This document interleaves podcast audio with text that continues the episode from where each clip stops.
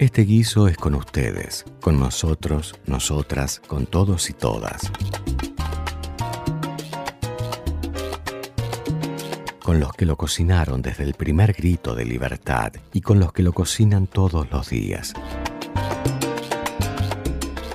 El guiso, en Viento del Sur, la radio del Patria.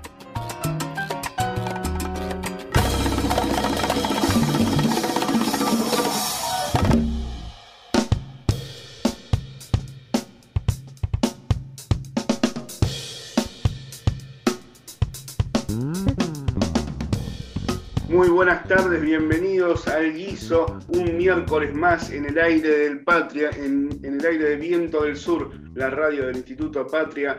Eh, me acompañan como siempre Robin Villarroel y Florencia Gutiérrez. Muy buenas tardes, compañeros, ¿cómo están? Hola Flor, Leo, ¿cómo andan? Muy buenas tardes, Leo, muy buenas tardes, Roby, ¿cómo les va? ¿Cómo arrancaron esta semana? Que ya estamos a miércoles en realidad, esta mitad de semana. Bueno, bien, qué sé yo, yo este, con buenas. Primero contento porque por la vacunación, eh, por el aumento de la vacunación.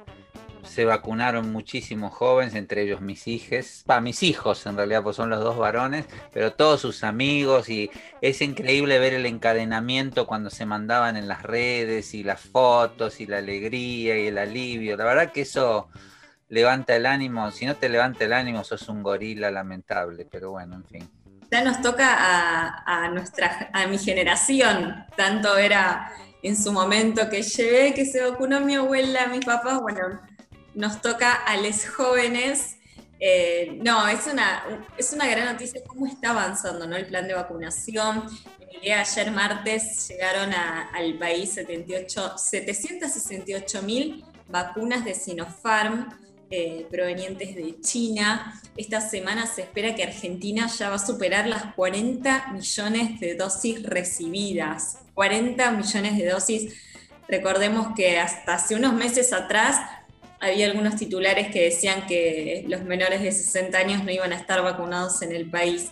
Así que coincido, Roy, que aunque es una gran noticia, es un mes récord, Julio. Está siendo un mes récord en la llegada de vacunas. Así que a mí, por lo menos, me permite ser optimista de cara al futuro. Sí, además, además eh, hoy escuchaba que justamente ya se está pensando en la vacunación de los menores de 18 años y de los niños también, ¿no? Que también es una excelente noticia, ¿eh? y además con vacunas que ya están en el país, como la Sinopharm, que bien decías vos, Florencia. O sea, se está pensando en vacunar ya a los pibes. Así que bueno, una alegría, ¿no? También, y, claro, como decía Roby, ¿quién no se va a alegrar, no, es cierto, con esto? Eh, difícil no, alegrarse. Encontrar siempre, justamente, porque eso es lo increíble, que haya gente todavía que pone peros, que dice cosas, no sé, es algo increíble, una locura, pero bueno, en fin está muy difícil la gorilada. Pero bueno, intentamos nosotros ponerle la mejor onda porque además tenemos con qué, ¿no? Tenemos esto, los 40 millones de dosis en Argentina, sigue siendo más allá de las diferencias con los países centrales o los países que manejan, digamos, la fabricación, sigue siendo Argentina un país que ha negociado muy bien de cara al mundo eh, el ingreso de vacunas, así que, y obviamente en la aplicación también está siendo rápido, efectiva y, coherente en, cómo se toman las decisiones de las prioridades. Más allá de las boludeces que escuchamos permanentemente en algunos medios. Y pronto en la producción, que ese es un orgullo enorme. También, claro, por supuesto, muy pronto en la producción, sí, sí, sí, sí. sí. Así que bueno, vamos encaminados, podríamos decir. Sí, por eso. Yo, para, por lo menos creo que yo noto, como dice Flor, una especie, hay una, una sensación de alivio muy fuerte, que esperemos que no nos haga bajar los, los brazos porque esta pandemia ya sabemos que es difícil, pero la sensación de alivio en el fin de semana y en la semana fue importante, por lo menos en, en muchos lugares y, y es para, y hay que celebrarlo. Además, bueno. Sí, eh, y algo positivo. Ah, no, no, perdón, Flor. No, perdón, no, ya que estábamos hablando de las vacunas, me acordaba recién y me parecía que era muy importante remarcar lo que está pasando en otros países, como por ejemplo en Europa, que está avanzando la variante Delta, eh, que sin embargo, por el alto nivel que hay de inmunización en, la, sociedad, porque se aplicaron varias dosis de las vacunas, eh, baja muchísimo el número de internaciones de personas que están en terapia intensiva. Y ese me parece que es un dato que es muy alentador y que lo tenemos que comunicar para aquellos o aquellas que todavía tienen alguna duda sobre eh, si se vacunan, si no se vacunan. Eh, tienen algún miedo. Bueno, están en, están los números, está, es empírico, está en la práctica, está pasando en Europa. La gente que está vacunada no, en, su gran mayoría, eh, no presenta síntomas que sean graves o, que lleven a una intervención o terapia intensiva. Así que eso es una gran noticia también que me parece que hay que comunicar de entrar, fíjate, Flor, que un dato que es, eh, impresionante, que eh, lo deben haber leído esta semana, que el 95% de los internados en Estados Unidos son gente no vacunada. O sea, eh, la presión que bajó sobre las salas de terapia intensiva ha sido muy importante y, solo queda ahora la gente que se niega a vacunarse, ¿no? Que bueno, que tenía unas... Así que ese es un tema central, yo creo que quien no lo quiere ver es, bueno, nada, es una irracionalidad que, es el signo de los tiempos también, ¿no? Pero bueno, ¿qué vamos a hacer? Bueno, hoy, hoy quería avanzar un poco en, el programa, contarle a los oyentes que vamos a estar charlando sobre la normativa que tiene que ver con la ley de cupo laboral trans travesti, ¿eh? que Argentina es pionera en, en esta materia, y para eso vamos a estar charlando con Sebastián Martínez, que es un varón trans, forma parte del Sindicato de Trabajadores de Provincia de Santa Fe y participa en la Casa Patria de Rosario, en la Comisión de Género y Diversidad Sexual, y nos va a hablar de esto, ¿no? De la sanción de la ley de cupo laboral trans, travesti y transgénero, ¿eh? que una vez más nuestro país se pone a la vanguardia de la ampliación de derechos, y bueno, este eh, realmente hay que festejarlo y, y nos va a estar él contando en detalle de qué se trata, cómo es la mirada de, esta, la comunidad que representa la ley. Sí, es muy importante eh, que podamos hablar del tema, que nos pueda un poco contar su experiencia y simplemente quería recordar este proyecto que lo que hace es destinar el 1% de las vacantes de la Administración Pública Nacional, o sea, del Estado en todas sus partes, de todas sus modalidades de contratación regulares, vigentes, a eh, personas travestis, trans o transgénero. O sea que van a tener garantizado por lo menos el 1% eh, de los puestos de trabajo que se generen en la Administración Pública Nacional. Eso es lo que dice la ley que, que vamos a, a profundizar en un rato. Es, es, interesante que lo veamos. Yo estaba pensando justo esta semana, vieron que eh, en estos días se cumplieron 11 años de la ley de matrimonio igualitario. Yo decía, cómo las leyes, cómo los derechos se naturalizan, que al principio los conflictos que hemos vivido, bueno, yo, eh, Flor, viví la ley de divorcio, muchas leyes que vos ni todavía estabas este, eh, tomando tu Nesquik y, los cereales mientras, eh, mientras nosotros luchábamos por tus derechos. Este, pero me quería pensar. Así que no, no, no voy a gozar de ese derecho de divorciarme. Hay otros, otros, pero bueno, no vamos a. No, lo que te quiero decir es que es increíble. Yo decía, uno no sé, hay gente que no, no puede entender de qué se trata la política, que se trata de esto, de en el marco del sistema, eh, ensanchar los derechos y hacerlos naturales. Hoy, ¿quién discute el, matrimonio igualitario? Está incorporado, es una conquista enorme. Bueno, esto que pasó también con la ley de cupo género y trans que, genera tanto, o puede, o todavía tiene tanta resistencia, estaremos dentro de unos años como otro derecho más ejemplar, porque la Argentina tiene una legislación ejemplar en términos de derechos adquiridos de minorías, así que es para siempre festejar eso, ¿no? Recordemos que la ley se sancionó en el Senado con amplia mayoría, pero después, cuando tengamos un poquito más de tiempo, podemos buscar a ver cuáles son aquellos legisladores y legisladoras que se oponen a avanzar en los derechos. Eso es interesante ver. Sí, que tiene que ver también, valga la redundancia, con una minoría que, se, ha opuesto. Pero bueno, siguen, sigue siendo una, parte retrógrada igual que hay que respetar porque somos democráticos. Eh, para avanzar.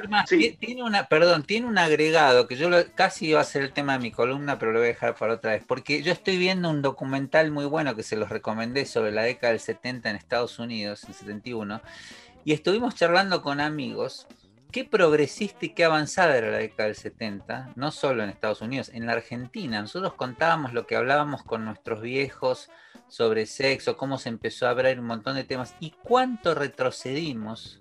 Hoy estamos escuchando la gente que se asombra por los penes de madera y todo eso. Pero digo, eh, ah, hubo el, la dictadura y el, neoliberalismo fue un retroceso cultural en términos de eh, la apertura sobre temas de de, que, normalmente eran tabú en la cultura, que hay que volver a remarlo. Yo por eso digo que es, un tema que hay que, volver a destacar, porque mm, la sociedad a veces está discutiendo temas que en realidad eran temas de discusión abierta en los 70 y que se clausuraron en, Argentina y en casi toda Latinoamérica y en el mundo con la restauración conservadora en todo el mundo. Hubo un retroceso hacia lo conservador, ¿no? Sí, porque, uno cuando dice la represión, ¿no? La dictadura y la represión siempre va a, se imagina eh, las balas de goma o, el plomo, los palos, los coches hidrantes, y no, la represión operó en todos los sentidos, se reprimió a la sociedad y se reprimió en todos los niveles culturales, eh, filosóficos, políticos, todo de todo nivel. Fue una represión absoluta, ¿no? Yo no, les voy a cambiar de tema, pero porque Robbie acaba de mencionar el, tema de los penes de madera. no, no puedo hacer ninguna broma, así que No, me parece que diste con la punta, porque la verdad es que yo quería hablar, bueno, no sé. Sí, bueno, digamos. Está bien, lo entendimos todo. Seguí, seguí, por favor. Eh, estaba Carla Bisotti, ministra de Salud, dijo, bienvenido a los penes de madera si podemos empezar a discutir la educación sexual integral de una vez por todas en Argentina, como se tiene que hablar. Y el tema puso nuevamente en agenda la importancia que tiene que, independientemente de que sea de madera, de que sea del material que sea, que se pueda discutir sobre eh, el tema de la educación sexual integral. No sé si ustedes estuvieron atentos o atentas a las redes, eh, pero se generó como una cadena de eh, yo, mi ESI fue tal cosa. mi ESI fue una película que vi en tal cosa. Mi ESI fue lo que me contó un compañero de la escuela. Bueno, hay, una, hay uno que eran, realmente son muy representativos, que decían, bueno, mi ESI fue eh, lo que aprendí leyendo en un libro que me regalaba mi mamá cuando era chiquita, que era un libro que se usaba en aquel entonces. Eh, está buenísimo que podamos debatir este tema. Por ahí después podemos profundizar un poquito, pero me parece que es sí. interesante. Yo sí, sí, que, creo que es un gran tema. Y te digo, tiene que ver con eso, porque la, la revolución sexual se dio en los 60 en el mundo. En Argentina también. Entonces, en esos momentos, cuando nosotros éramos chicos o adolescentes, empezaban a discutirse el tema de la, de la píldora, de los eh, métodos anticonceptivos. Las familias, aún las más conservadoras, tenían que sentar a encarar de otra manera. En la cultura diaria se hablaba diferente y hubo un, cierre eh, brutal. No podés creer algunos argumentos actuales y esta cosa desde dónde vienen alrededor de la educación sexual. Yo soy muy pro de sacar un poco el tabú a, lo que hay alrededor del sexo, ¿no? De poder hablar un poco más libremente. Por supuesto, sí. Eh, tomarlos como parte del goce, parte de la vida, parte de, nuestra cotidianeidad. Pero bueno, como les digo, es un tema que, o sea, son dos, dos cosas quizás un poco diferentes, ¿no? Pero eh, la enseñanza de la educación sexual integral en las escuelas es eh, muy importante. Así que quiero, quiero que después profundicemos un poquito esto a lo largo de este guiso.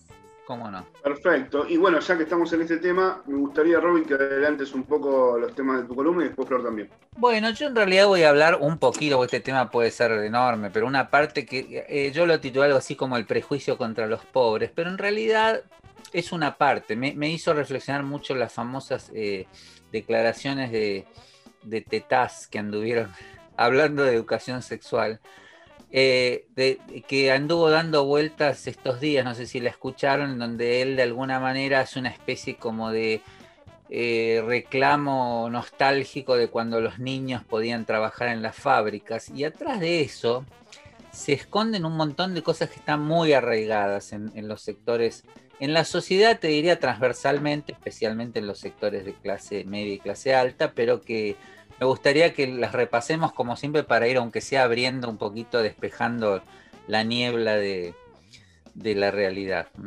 Muy bien, Flores. Sí, hablando, ay, mira, se ve que no vine el miércoles pasado y hoy estoy más charlatana que nunca. Muy bien, eh, muy bien.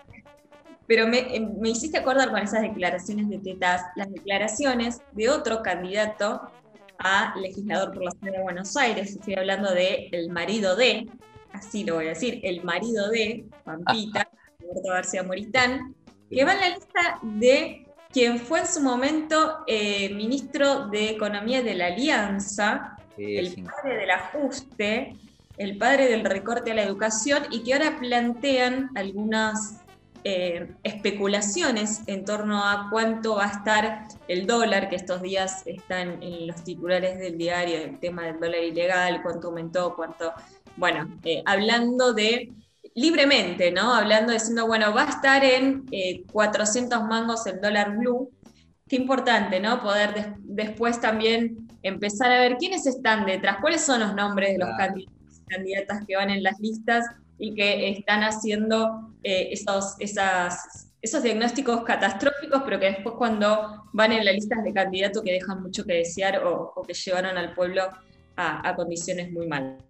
De algún modo, Flor, eso que vos decís. De modo de previa, porque Robin me hizo acordar de eso. no, pero está muy bien, porque es un poco lo que planteó en gran medida este, eh, la vicepresidenta Cristina.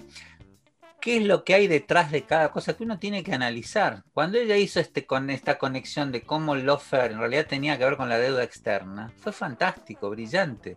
Es decir, la idea de que detrás de, la elección de algunos candidatos y de sus políticas hay obviamente un interés determinado que hay, que es una de las tareas que todos, desde cada área, tenemos que desenmascarar.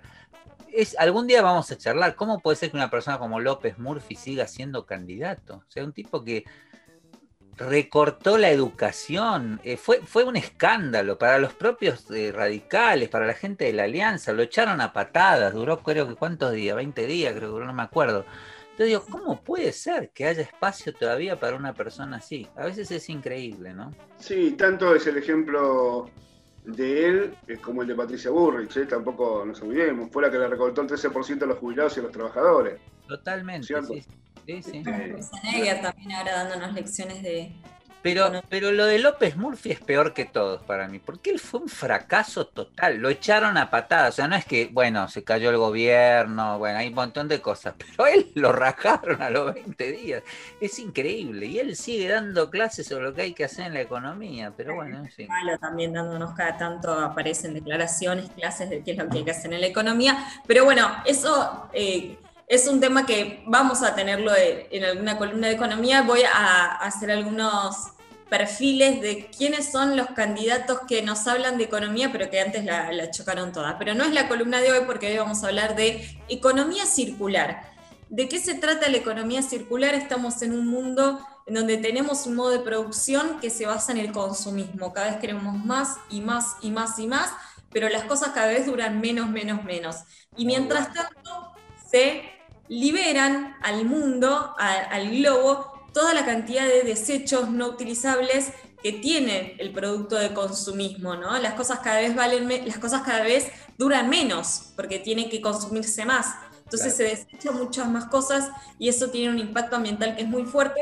Y entonces hay algunos pensadores y pensadoras que en la década del 70 dijeron, bueno, ¿por qué no pensamos en una economía circular del reciclado que permite extender la vida útil de los productos. Así que sin, eh, quiero decirles esto de mi atajo de antemano. Es un tema muy, muy interesante, pero súper amplio, con muchas escuelas de pensamiento y que estoy investigando cada vez más porque creo que es el planteo que tenemos que hacer desde nuestra generación hacia el futuro, pero vamos a sentar las bases para próximos desarrollos también más, más fuertes. Qué gran tema, un gran tema, sí, gran tema. Sí, sin duda, sin duda, muy interesante. Veremos en lo que podamos avanzar, seguro como nos vamos a quedar cortos, estaría bueno, Flor, que en otro momento también... Sí.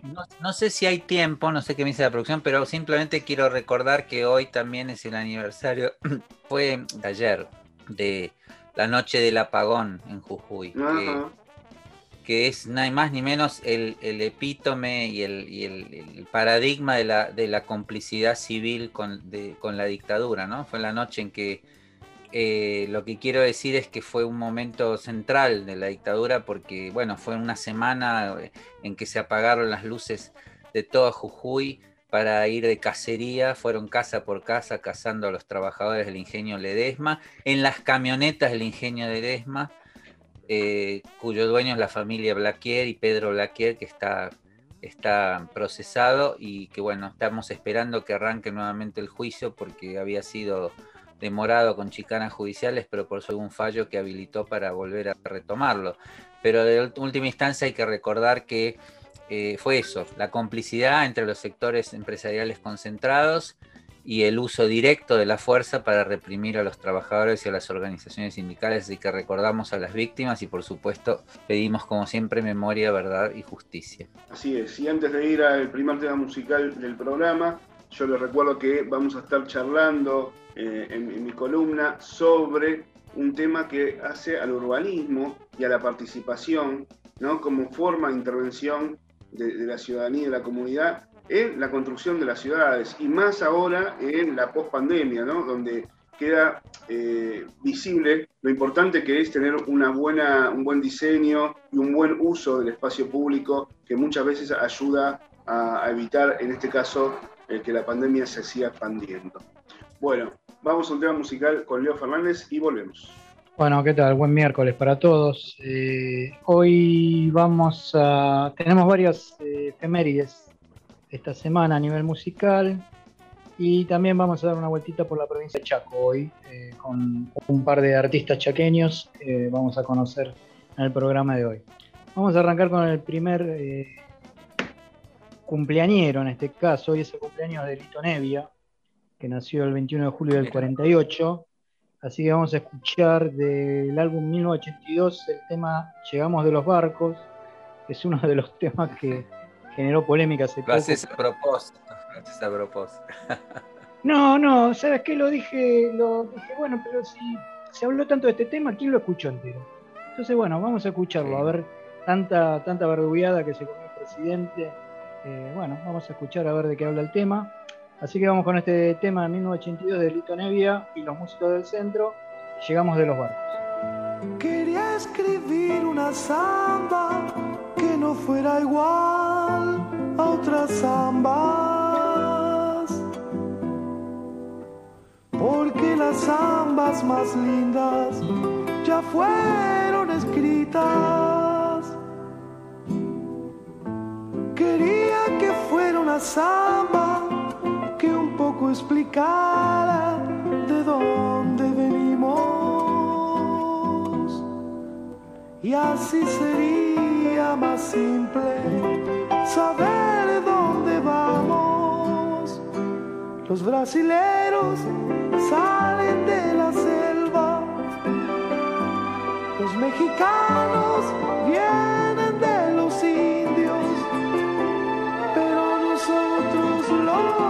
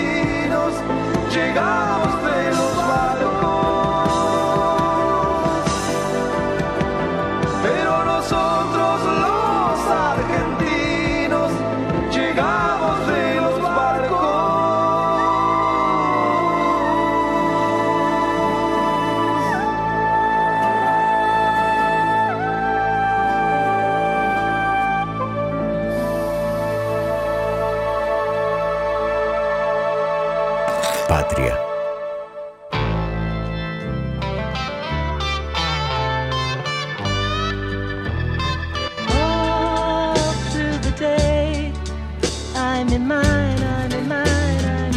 Seguimos en el guiso hasta las 20 horas. Nos pueden dejar sus mensajes, como siempre, en las redes sociales, tanto en Instagram como en Twitter. Nuestro nombre es Guiso, el Guiso. ¿eh? De esa forma nos pueden encontrar y mandarnos mensajes o comentarios. Ahora es el momento de la columna del señor Roy Villarroel. Bueno, muchas gracias, Leo Flor. Eh, bueno, voy a, tocar un tema que en realidad no se va a agotar acá y podríamos hablar todo el tiempo, que tiene que ver, digamos, con la mirada que se tiene desde un sector de clase o que se tiene desde un sentido común hegemónico sobre los pobres, sobre la pobreza, que va y viene todo el tiempo.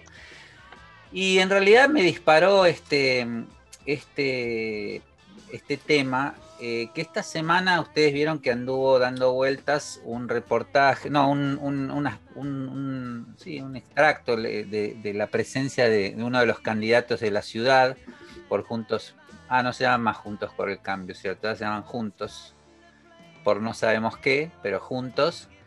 Eh, Martín Tetaz, Martín Tetaz, que supuestamente viene, ahora es radical, no sabemos muy bien, pero bueno, lo cierto es que es un personaje que ya lo conocemos hace muchos años haciendo predicciones económicas, políticas de todo tipo, y que en el programa de, de, bueno, el de Mirta, no sé ahora de quién es tampoco, en el programa de Mirta Legrand, eh, habló sobre el tema de la pobreza se refirió al trabajo. En realidad él arrancó, lo vamos a escuchar el audio, si, si, lo podemos pasar. Este. Entonces escuchamos un poquito, es un audio corto y seguimos comentando.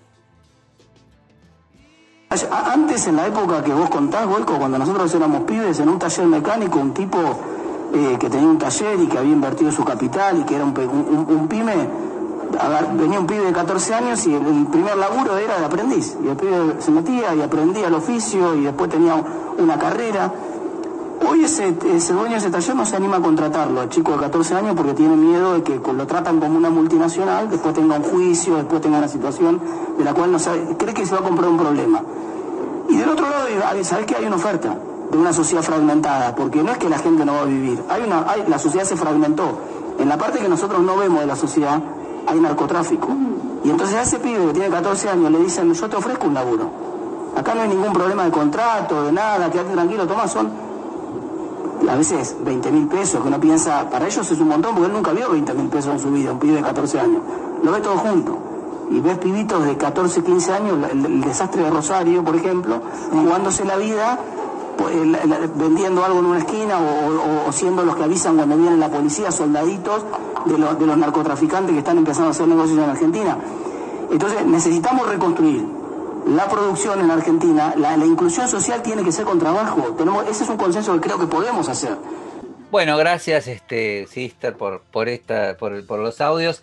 Vamos, eh, hay, hay, dos temas interesantes. Él arranca hablando sobre las pymes, sobre eh, la importancia del crecimiento y del trabajo para poder crecer. O sea, ahora tiene un discurso productivista y se mete con las pymes y está en la boca de todos. Y claro, exacto. O sea, siempre quedas bien, ¿viste? Nombras a las pymes. cual, exactamente. Pero ahí le sale sin querer lo que anida en el fondo del sentido común de clase, que es el, la añoranza por la pyme en la que él va diciendo que antes un joven entraba de aprendiz a una pyme y que ahora los jóvenes no pueden entrar. ¿Por qué? Primer, primer, eh, primer prejuicio. Eh, se van a encontrar con un montón de problemas, los empresarios se encuentran con problemas para contratarlo, tienen miedo del juicio, eh, tienen miedo de que les primero y principal está hablando de menores, ¿no? Primera cosa, él está hablando de menores, no tiene ni idea de lo que es la ley, la ley prohíbe taxativamente el trabajo infantil en la Argentina. Él además dice un chico de 13, 14 años. Y segundo dice, eh, entonces, ¿qué pasa? La pyme no lo contrata, como sigan el razonamiento, como es pobre, eh, termina en el narcotráfico porque imagínate que lo que sería para él poder entrar en una pyme, dice vivir 20 mil pesos, repite todo el tiempo, nunca vio 20 mil pesos juntos. O sea, toda la condensación eh, de, para ellos es un montón, dice. Para ellos, imagínate, para un pibe de 20 mil pesos, ni siquiera sabe lo que son los valores de los salarios. El salario mínimo en Argentina, Flor me va a decir, pero está, el salario básico es ese. O sea que.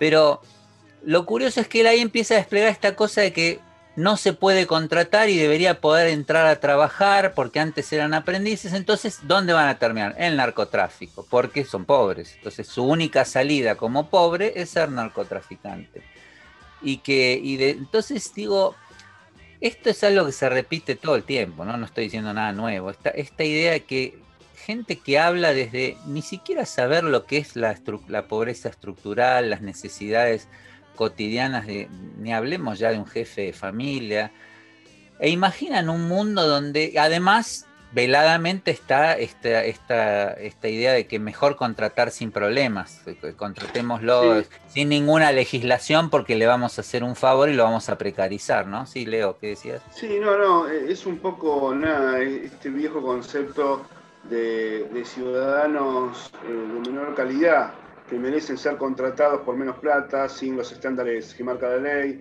¿no? ¿Por qué? Porque si no terminan mal. Entonces, Exactamente. ellos que son ciudadanos de mejor calidad, de mejor condición, de todo sentido, tienen derecho a contratarlos en la calidad de menor ciudadano.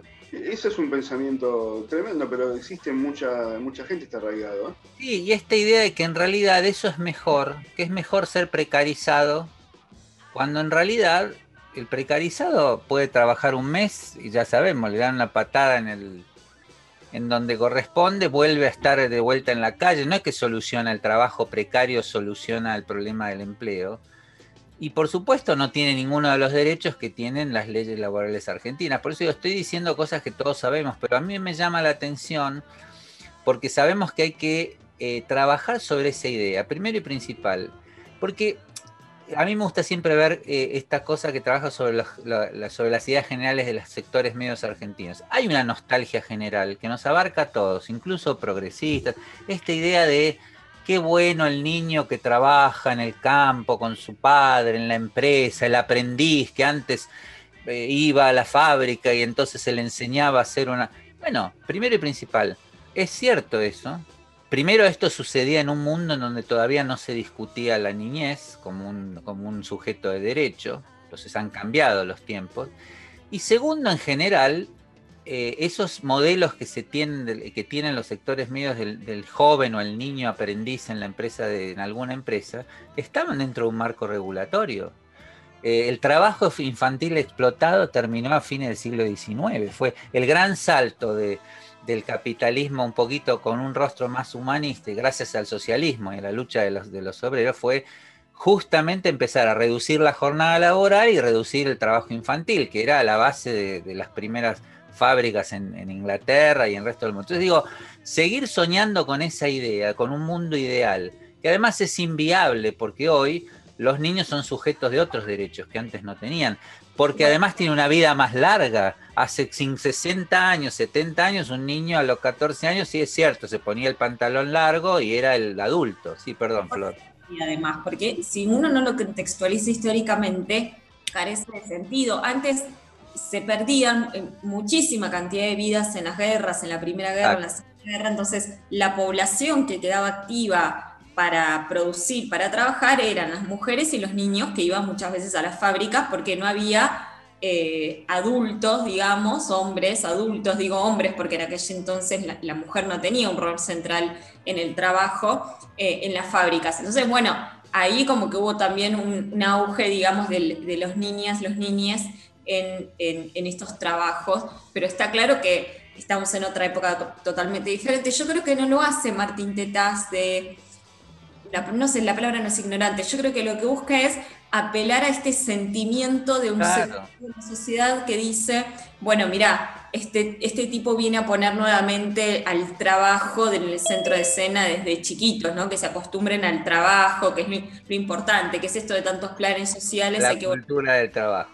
sí, por otra parte ese sentimiento de, uy, sí, cuando yo fui joven, porque todos escuchamos a nuestros padres o claro, exacto. a mis abuelos, que yo laburaba cuando tenía 14 años porque tenía que ayudar en casa, porque me decía mi abuela a veces, no, bueno, sí era otra época, pero eh, me parece que él apela a buscar eso, a sacar ese sentimiento del votante. Pero tenés toda la razón, Flor, y diste en la tecla con algo, que es la, la ahistoricidad. La derecha tiene este tema, que nunca contextualiza en historia a propósito, porque el contexto siempre le va a ir en contra. Entonces es curioso cómo aplican la historia para progresos que les sirven a ellos, pero no la aplican para progresos para los sectores trabajadores, porque en realidad nuestros viejos, nuestros abuelos nos contaban de cuando trabajaban, pero ninguno quería trabajar. Soñaban que en algún día la sociedad pudiera que los adultos trabajaran, que los niños no trabajaran. Y además estamos en un sistema en que la, cantidad, ¿qué es lo que hay que trabajar con todo el mundo? La cantidad de producción de bienes y de riquezas, que vos también vas a hablar en tu columna, permitiría perfectamente un, un, desarrollo de una sociedad en la que los adultos trabajen y los niños hasta determinada edad se dedicaran a crecer sanamente, que es el sueño que todos nosotros tenemos, pudiendo jugar, pudiendo aprender, pudiendo ir a la escuela. Eso es posible. Lo que hay que cambiar es la distribución. Fíjense si me permiten, no sé si tengo tiempo todavía. Yo tenía, otro, audio, tenía otro audio que quisiera escuchar, eh, que es el de, eh, de Mayra Arena, una chica que no sé si alguna vez la escucharon, que tuvo su momento de, en los medios porque fue una chica de Bahía Blanca, que, es, que viene de la pobreza, que vivió en la villa Caracol, en Bahía Blanca, eh, y, que, y que después hizo una TED Talk sobre los pobres, que tienen en la cabeza los pobres, que es muy interesante. Y esta es una, una invitación al programa de Novarecio que estaba Beluto, y ella dice, eh, quiero que la escuchemos y después eh, termino con esto la columna. Ah, Mayra, hablale, habla, acá hay dos dirigentes, no importa qué partido son, de, uh -huh. digamos, cuando escuchas esto, sí. viniendo del lugar sin metáfora, sin descripción de estadística de la pobreza, ¿qué te pasa? es muy loco porque eh, se habla mucho de políticas para los pobres, ¿no? Y, y, de qué hacemos con los pobres. Sin embargo, cuando un gobierno gestiona para los pobres, para beneficiarlos o, o para lo que sea, se habla de que son perversos, ¿no? Siempre que un gobierno hace algo por los pobres, supuestamente es para comprar votos. Lo demagogos, sí. Entonces, claro, entonces, y a la pobreza, y esto, este es el sector de donde yo hablo porque es de donde yo soy, a los pobres es a la única clase social que se nos condena por votar pensando en nuestros intereses económicos. Cuando este gobierno prometió sacarle los impuestos a, a, las ganancias, que todavía no lo han cumplido, la clase media votó eh, creyendo en esa promesa y pensando en sus, en sus intereses económicos. Nadie cuestionaría eso, nadie juzgaría eso. Es totalmente lógico pensar en los intereses personales. Cuando la clase alta votó a este gobierno porque le iban a sacar las retenciones, lo votó y nadie cuestiona que la clase alta vote pensando en sus intereses económicos. Pero cuando los pobres votamos a un gobierno que se fija en nuestros intereses económicos, resulta que somos todos o imbéciles o perversos o no queremos trabajar o aparentemente somos muy estúpidos y muy manipulables. Bueno, como ven ahí, esta es la otra la, esta es la contracara, como ven en el, audio, como se escucha es es muy interesante lo que ella plantea, porque ella le está diciendo a Abeluto y con ello a todos, a los tetás de este mundo, es la visión desde el sector, o sea, le ponen, eh, la pobreza está siempre vista, dice, cuando la clase media o la clase alta vota por intereses económicos, cuando votó al macrismo porque le prometieron el aumento, el que le iban a quitar el impuesto a las ganancias, está bien visto. Cuando los sectores del poder votan a favor de un gobierno que, que promete sacar las retenciones, está bien visto. Y cuando los sectores populares votan un gobierno que les promete mejorar su vida, empieza. Son planeros, son poco inteligentes, son manipulables. O sea, ahí también es la contracara de esto. Es decir, esta idea de que el pobre o el asalariado o el de las clases subalternas es siempre alguien que es o un manipulado o un tonto o va a terminar en la delincuencia porque es su destino, nunca va a tener el mismo destino que la gente inteligente y brillante, que es ni más ni menos que los sectores que concentran la riqueza y que impiden el desarrollo de, de un país y de una sociedad con bienestar para todo el mundo. Pero esto está muy arraigado, porque fíjense que nosotros Nadie. Na, yo el otro día veía una muy interesante el programa ese que hay en, en, C5N con Aníbal Fernández y no me acuerdo cómo se llama. Una de las columnistas decía que todos los empresarios hablan de la industria del juicio, por ejemplo, y nunca se habla de la industria de la, de la quiebra fraudulenta. Y la industria de la quiebra fraudulenta es tan importante para, para algún sector del, del, derecho como la industria, lo que ellos llaman la industria del juicio. Pero porque lo que está visto, está bien visto la fraudulenta. Nadie habla de eso porque en general beneficia, por supuesto, a las empresas que quieren este, liquidar activos o hacerse de activos ilegalmente. Yo digo, nosotros tenemos que pararnos en todos los compañeros, en los amigos, en los familiares, a detenerse un minuto, a que piensen las cosas que en esta maraña de información, los medios, las redes, vomitan y vomitan y vomitan. Y hay un análisis, como bien dice Florencia, a histórico y a crítico. La educación de los sectores medios, sobre todo, es una obligación poder pensar críticamente y poder no decir una barbaridad como que a los pobres les gusta ser pobres o que solo van a ser delincuentes. Este tema no hay que dejarlo pasar, no hay que permitirles que digan cosas así. Y creo que en ese sentido estamos haciendo bastante. Bueno. Muchas gracias. Perdón, sí. No, eh, decían, eh, cortito, ¿cómo choca con el propio concepto que ellos alientan, que es el de la meritocracia? Exacto vos podés salir adelante por tus propios medios, ¿no? No, necesitas de la teta del Estado, digamos, que, que te apoye, que te acompañe, que te dé los recursos. Vos lo puedes hacer por tus propios medios, ¿no? Pero bueno, después está esta otra cara que muestra a Robbie del desprecio que tienen hacia esos sectores que directamente los estigmatizan por ser eh, de, determinada categoría, de determinados barrios, de determinada situación socioeconómica. ¿Cómo chocan ahí sus, sus hipótesis? Perdón, y terminan votando a una persona que fue hija del Estado, o sea, de la industria del Estado, como el caso de Mauricio Macri, o sea, un hijo de los contratos del Estado. Entonces digo, pero bueno, esas son las cosas, nosotros me parece que desde acá tenemos, y desde todos lados, por lo menos sembrar una semilla para que haga un clic en la cabeza de que de estas contradicciones. Una semilla para la reflexión, sin dudas. Bueno, vamos a un tema con Leo Fernández y volvemos. Seguimos en el guiso, vamos ahora a escuchar a Osvaldo Pugliese, alguien que no, necesita presentación. Este 25 de julio se cumplen 26 años de su fallecimiento, así que vamos eh, a escuchar de Osvaldo Pugliese el tema Raval.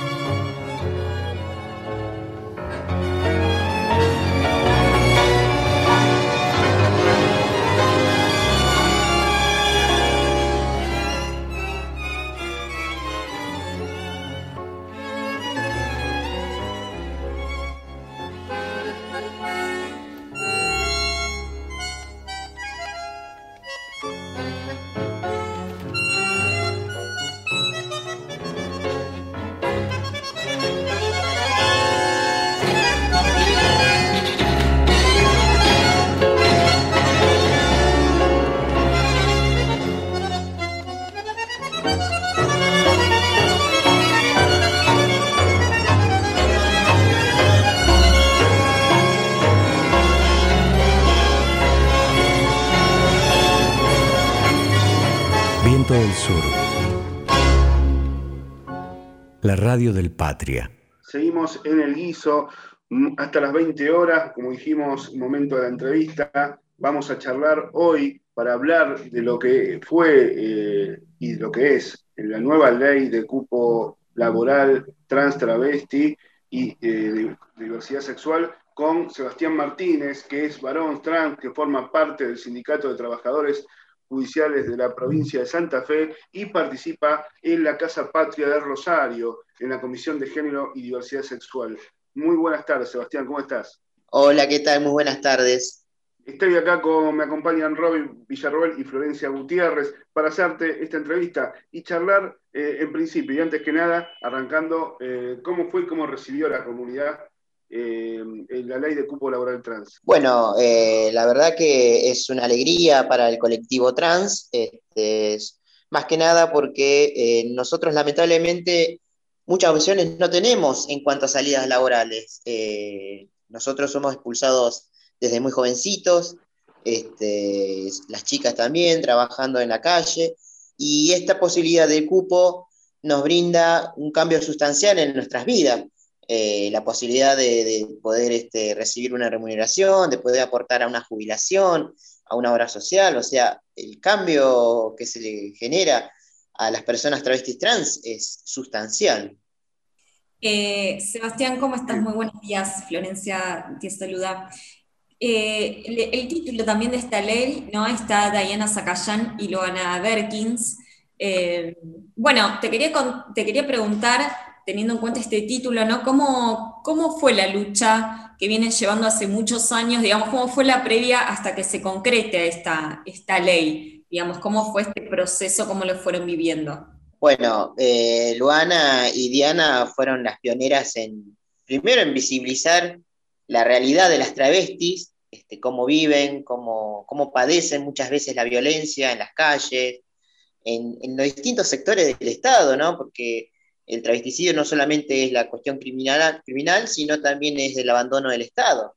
Eh, y, bueno, eh, nosotros nos empezamos a organizar, o sea, las chicas y los varones trans nos empezamos a organizar y empezamos a plantear la necesidad de que el Estado tiene que tomar este, cartas en el asunto en cuanto a la posibilidad de acceder ni más ni menos a trabajar, digamos, no, solamente queríamos que nuestras vidas fueran distintas y que, bueno, eh, que con el cupo laboral podría llegar a transformar este, en esta posibilidad de, cambio de vida, ¿no?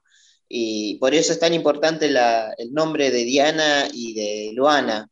Eh, son, la verdad que son dos pioneras y, dos fundamentales este, en cuanto a la lucha de, nuestro colectivo.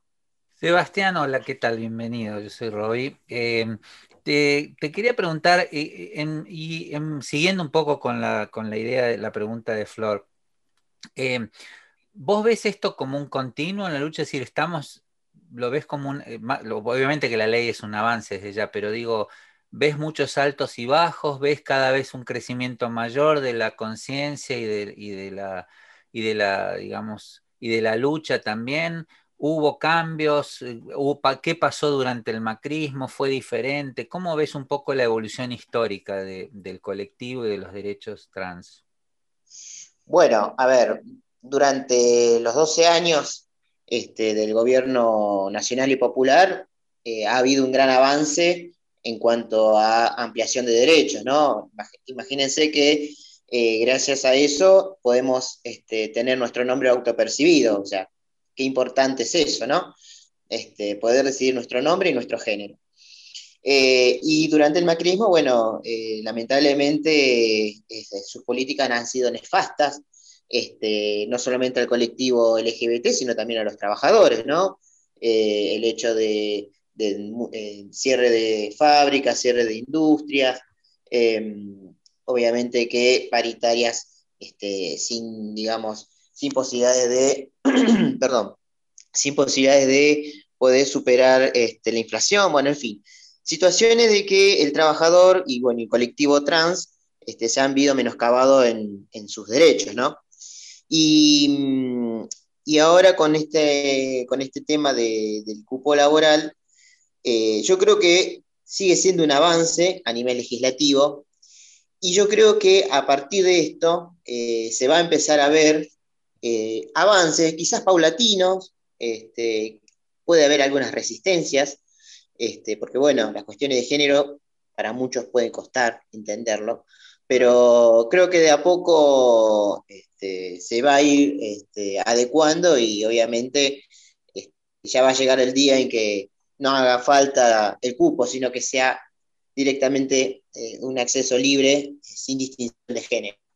Sí, hoy hablábamos antes de empezar el, programa de eso un poco, cómo, cómo la conquista de derechos siempre cuesta y después termina naturalizándose. Pensábamos en la ley de matrimonio igualitario, que llevan 11 años y que, bueno, fue toda una movida y hoy ya es nada, algo que está en el, en el haber, digamos, de, todo el pueblo, ¿no? Así que ojalá, ¿no? Pues esto vaya para adelante desde ya. No, tal cual. Este, yo creo que es necesario primero las luchas y que se plasme en una normativa. Eso es fundamental. Después, el tema de la, digamos, de como vos de bien decir, la naturalización de esto, ¿no? Que, bueno, que ojalá sea eso así y que, insisto, que no haga falta la distinción de géneros. Sebastián, yo te quería preguntar, porque quizás eh, quienes no, siguen las cuestiones de, género y diversidad de cerca, eh, no comprenden del todo ¿no? el, sufrimiento que se padece, por lo que tiene que pasar una persona que se autopercibe eh, travesti, trans y que eh, qué implica ¿no? buscar trabajo, se consigue, no se consigue, cuáles son las salidas laborales que tienen, cuál es el padecimiento que tiene para conseguir trabajo, incluso decime vos si, si, me equivoco, las proyecciones de, vida son menores en, esas, en, las personas. Digo, ¿cómo, ¿cómo, transitan un poco esto que es insertarse al mercado laboral? Bueno, nosotros lamentablemente somos expulsados desde muy jóvenes, desde la adolescencia, que nosotros empezamos a, entender lo que nos pasa y lamentablemente muchas familias no, comprenden por esta cuestión de, digamos, de, género que muchas veces no, lamentablemente en las escuelas no se enseñan, este, nos enseñan una educación binaria y, bueno, eh, somos expulsados de nuestras casas. Y, nuestra única salida es la calle, digamos, con todo lo que implica, ¿no? Eh, la violencia, las enfermedades. Eh, nosotros deseamos adecuar nuestro cuerpo. las chicas, por ejemplo, este, antes de lo que era la ley de identidad de género, se aplicaban este, productos nocivos en, en los cuerpos. Este, que esto implica, digamos, este, una degradación en, la salud de, las personas, ¿no?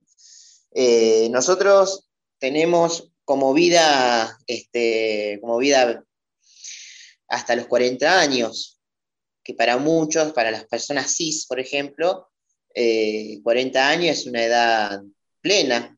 ¿Eh? es muy bajo. Yo había, estaba buscando justamente ese número ahora me lo confirmás, 40 años, eh, es realmente muy bajo, ¿no? O sea, uno se, pone a pensar, bueno, el padecimiento que, implica eso, ¿no? como esto que hablas vos, de exponerse a, enfermedades, a situaciones de violencia, bueno, y, todo eso que llega a 40 años de vida, es realmente muy bajo. Es terrible, es terrible, y como te digo, para cualquier persona, 40 eh, años es la plenitud. Para nosotros no. Por eso muchas de las travestis dicen que eh, la mejor victoria va a ser cuando lleguemos a viejas. O sea, lo, loco y lo terrible que es esto, ¿no? Eh, como que llegar a viejo para cualquier persona cis es lo natural, ¿no? y para nosotros no. Una afirmación contundente que da cuenta eh, mejor que nada de la situación en la, a la que viven día a día. Eh, Sebastián, te invito a escuchar un tema musical y seguimos en el próximo bloque. Perfecto. Vamos con Leo Fernández a escuchar un tema musical y volvemos. Bueno, eh, como venimos haciendo estas últimas semanas, vamos a pasear un poco por el territorio nacional. Hoy vamos a aterrizar en la provincia de Chaco con algunos artistas chaqueños, no tan conocidos, así que algunos sí, otros no, perdón.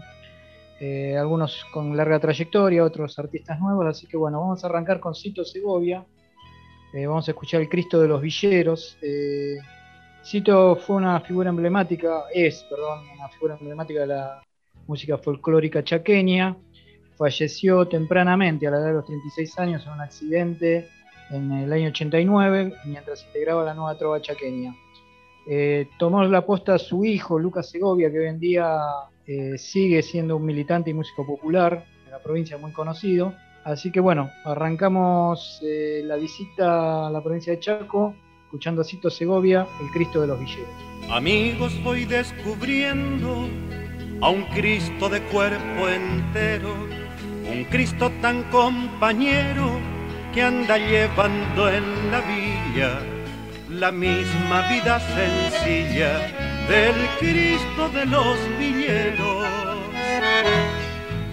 Nació a orillas de un poblado, vivió en país extranjero, un pobre tan verdadero que del cielo donde vino, solo se trajo el camino, lo mismo que los villeros.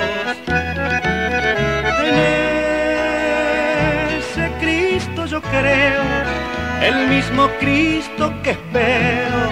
Es un Cristo sin dinero que trabaja con sus manos, el Cristo de mis hermanos que vuelve entre los villeros.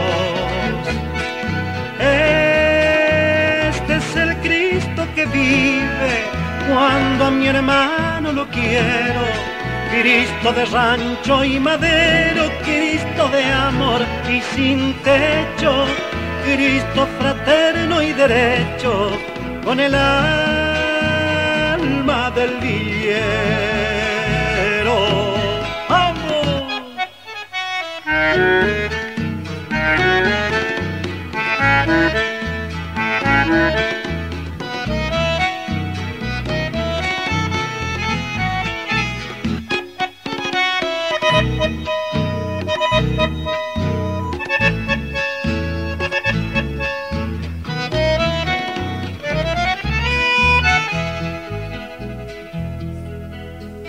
Cristo muerte, Cristo vida, Cristo Señor y pueblero, palabra y no palabrero, sufre, muere y resucita, inquieta llama me invita desde el rancho del villero. Y si usted va descubriendo a un Cristo de cuerpo entero, tan concreto y compañero, que se hace vida sencilla.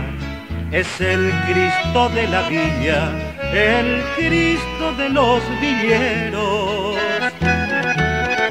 En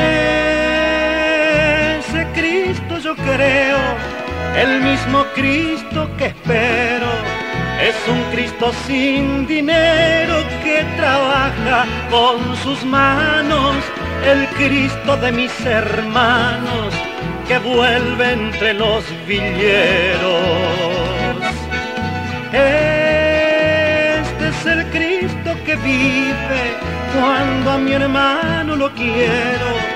Cristo de rancho y madero, Cristo de amor y sin techo, Cristo fraterno y derecho, con el alma del villero.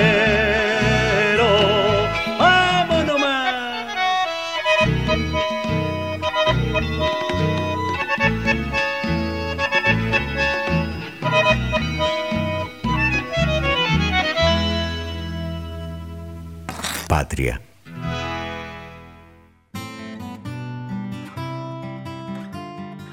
Un día pusimos la carne, los fideos, las papas y el choclo, el alma del guiso, cebollita para llorar un poco, zanahoria que nos abre los ojos, morrón, tomate y zapallo que da fuerza en las piernas, la sal de que va la vida, pimienta para que la cabeza funcione, ají molido y pimentón para darle calorcito al alma, y una cucharita de azúcar, porque no es cosa de que siempre pique. y le dimos vuelta y vuelta al cucharón y lo servimos bien caliente con el pan del día. Y se nos vinieron a comer los invitados nomás, y comimos, y disfrutamos, y hablamos, pensamos alrededor del fuego. Y otro día se nos acabó el guiso. Pero entonces nos pusimos a cocinar de nuevo, un guiso más grande, más jugoso, más lleno de cosas ricas, con más y para más gente, para seguir llenando panzas y rascando las ollas de la realidad con nuestros comensales. Y el alma siempre calentita para soñar futuros y las manos listas para seguir cocinando, con todos y todas, ese guiso grande que es la patria. La mesa, la mesa está servida. Seguimos en el guiso hasta las 20 horas. Ahí estamos con Sebastián Martínez, Balón Trans, forma parte del Sindicato de Trabajadores Judiciales de la provincia de Santa Fe y participa en Casa Patria Rosario en la Comisión de Género y Diversidad, Diversidad Sexual. Sí, Sebastián, te quería hacer una pregunta que nos viene bien. Viste que, entre otras cosas, por las que estamos siempre peleando en, muchos y desde el espacio nacional y popular especialmente, es por la visión porteño-céntrica, digamos, de todo, ¿no? Es decir, todo lo parece que lo que pasa en Buenos Aires y en la capital es diferente. Y hay, hay una idea que creo que tiene algo de realidad, que es que en, en las provincias suele haber un pensamiento más conservador que en las ciudades y especialmente en la ciudad de Buenos Aires en este caso, en Rosario, vos que sos de ahí, en general, tu mirada hacia el resto de las provincias, ¿vos dirías que es así? Que digamos que es mucho más difícil todavía la vida para, para un trans o para, para una travesti y, que la ley eh, impacta mucho más? Sí, a ver, yo sé que hay, hay sectores este, o lugares que son más conservadores. Eh, al norte de nuestro país es quizás más... Eh, más conservador. Eh, en, nuestra, provincia de Santa Fe, el norte de Santa Fe es bastante conservador. Y se hace difícil la vida de, un varón trans o de una chica trans o travesti. Eh, yo creo que en las grandes, a ver, las grandes ciudades hay una apertura, eh, si, se, me permite ese término, en cuanto a la visibilidad, en cuanto a eh, eh, por ejemplo, ver a una chica travesti, pero es relativo. ¿Por qué? Porque también hay resistencias, ¿eh? como en todos lados, hay resistencia. yo creo que también tiene que, es relativo eso, es relativo.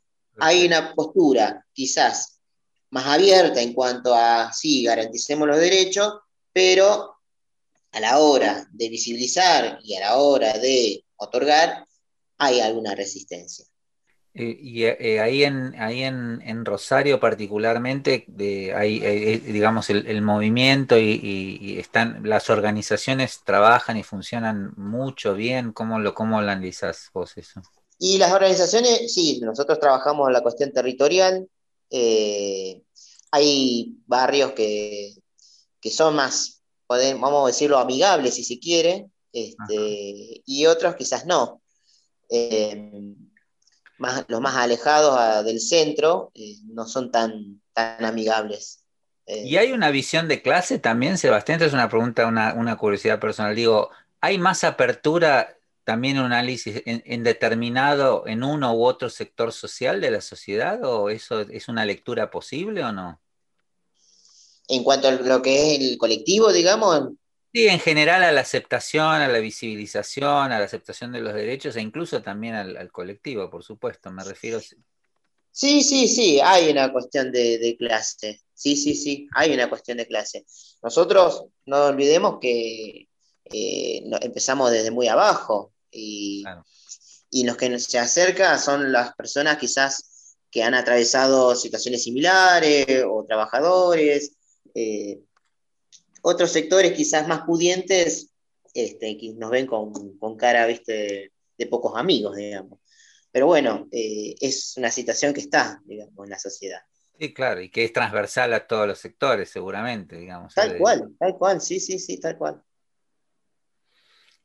Sebastián, sí. Vamos con Flor, vamos Flor. No vaya, vaya nomás. Estamos muy entusiasmados, Sebastián, y aprendiendo mucho, así que estamos... Eh, eh, no, bueno, ahora que es, ley el cupo, ¿no? está, es importante pensar, idear nuevas batallas, nuevas estrategias de acá hacia adelante que tiene este colectivo que no para además de, luchar por avanzar en, más derechos. Eh, ¿Cuáles considerás vos que son las, futuras batallas que se vienen ¿no? En, todo lo que falta por avanzar? Porque como bien decías vos hace un ratito, esto es un paso, pero falta mucho todavía. ¿Cuáles crees vos que son esas conquistas que faltan? Bueno, mira, ahora el movimiento LGBT, sobre todo las travestis trans, eh, están en el tema del derecho a la vivienda digna, ¿no? Eh, como les expliqué antes, eh, nosotros somos expulsados y vivimos en pensiones, hacinados o en situaciones, digamos, insalubres. Y, y la vivienda es un derecho que también nos ha sido negado este, como, colectivo. Entonces, uno de los puntos que, que viene trabajando el colectivo es la posibilidad de un acceso a una vivienda, eh, la ley integral, este, de salud integral, este, donde se cumplimente, digamos, la cuestión de lo que es la resignación de género, todo lo que tenga que ver con la adecuación del cuerpo, que eso está establecido en la ley de identidad de género, pero bueno, hay algunas provincias que eh, tiene alguna resistencia en cuanto a, la implementación de, este tipo de, intervenciones, ¿no?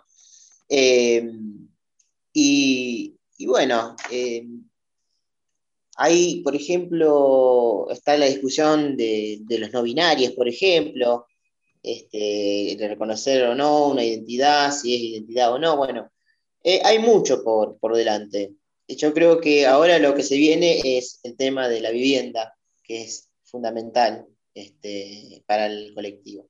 Sebastián, ahí me quedé pensando, em, perdón que te lleve un poquito para atrás, si, ustedes tienen idea o si lo miran en el marco latinoamericano, ¿cómo vienen otros países hermanos en, materia de legislación em, de este tipo? ¿Tenés idea si vamos, vamos bien? ¿Estamos más atrás, más adelante? En cuanto a lo que es el cupo. Sí, sí, la ley del cupo laboral.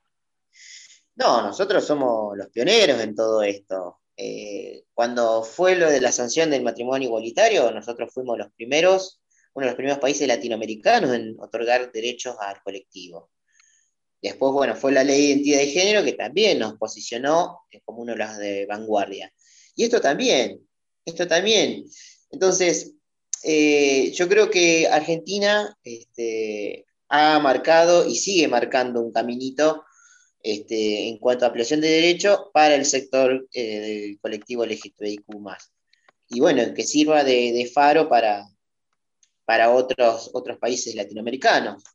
Ahora, creo que hace poco eh, Chile estaba por, por discutir el matrimonio igualitario. O sea, nosotros hace 11 años que lo tenemos. O sea, Qué importante, qué importante es las políticas de, un gobierno nacional y popular en garantizar estos derechos y cómo repercute en, otros sectores, ¿no? en, en otros países latinoamericanos.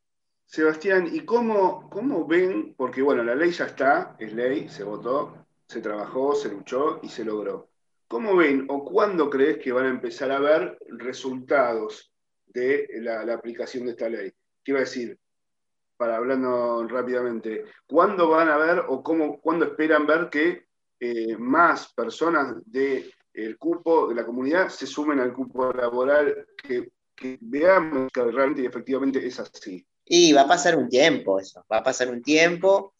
Eh, yo creo que de acá, no quiero hacer este, no quiero tirar un número así al aire, pero vamos a poner de acá a cinco años, por ejemplo, y yo creo que ahí se va a poder ver un número interesante, una estadística, cómo, cómo se desempeñan, si hubo resistencia, eh, cómo, cómo evolucionan las, las, personas trans en, el ambiente laboral, entre sus compañeros, entre sus superiores. Yo creo que eh, va a pasar un tiempo este, para poder verlo bien. ¿Están haciendo un seguimiento desde la comunidad o van a hacerlo? digamos, los, militantes de, la comunidad? sí, sí, la idea es seguir haciéndolo, o sea, de seguir, de continuar un seguimiento. Nosotros, bueno, yo como miembro del sindicato veo dentro, digamos, de mi esfera de trabajo, este, veo cómo se desempeña todo en cuanto a las reacciones y demás. O sea, eh, desde los o sea, desde las organizaciones sociales lo vemos y obviamente el rol sindical tiene que ser fundamental también en este sentido. Claro. Claro, porque está, eh, es, parte de la temática. Perdón, Roby, te dejo ya. No, no, es que justamente, no sé si creo que tenemos para una pregunta más.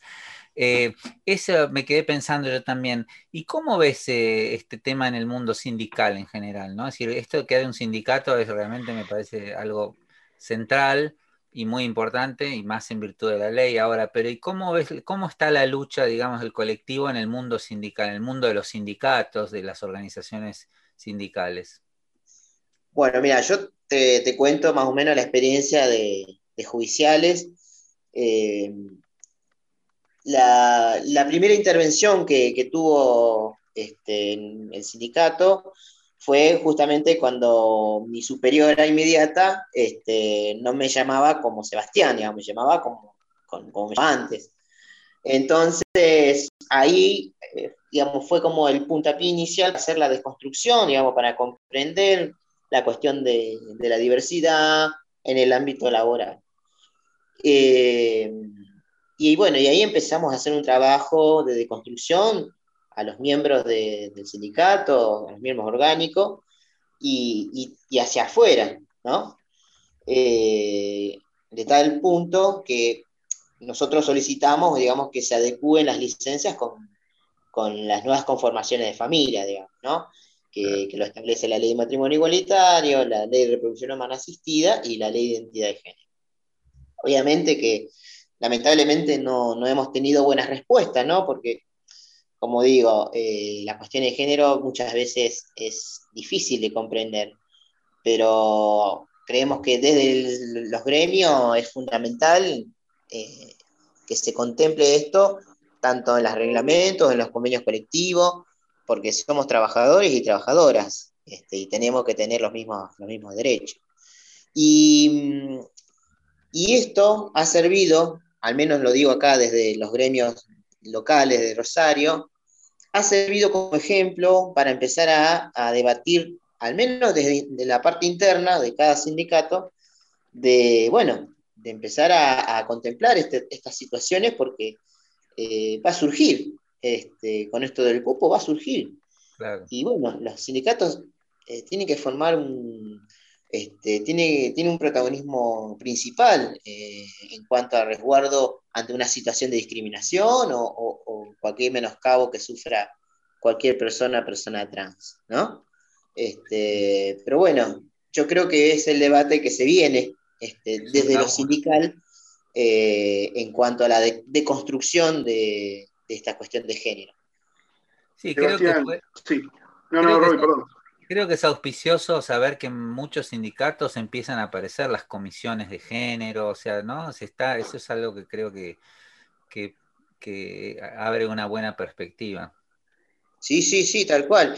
Y es, y es importantísimo, es importantísimo porque eh, la cuestión de género llegó para quedarse, o sea, esto recién empieza, digamos. Para cerrar, Primero, eh, quería aclarar el tema de los sindicatos, muy importante que puedan poner el debate de diversidad y género, pero que no le debatan solamente los hombres, porque los ponen como parte del debate, pero después cuando uno mira son todos hombres los que están haciendo el debate. Pero bueno, ese es otro, otro tema. Eh, no, nos queríamos despedir eh, en esta entrevista consultándote, preguntándote, como hacemos siempre a todos nuestros entrevistados y entrevistadas, ¿cuál es tu comida favorita? Sabes que este programa se llama El Guiso, así que tenemos nuestro ranking de comidas que eligen nuestros invitados y te queremos preguntar a vos, ¿cuál es tu plato preferido? El asado. muy bien. bien. Muy bien, está, al top también el asado. Bien, bien nacional y popular. Por supuesto.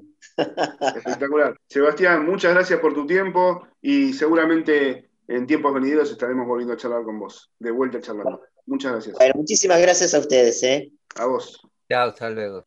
Hablábamos con Sebastián Martínez, varón trans, que forma parte del Sindicato de Trabajadores Judiciales de la provincia de Santa Fe y participa en Casa Patria Rosario, en la Comisión de Género y Diversidad Sexual. Y vamos a un tema musical ahora con Leo Fernández.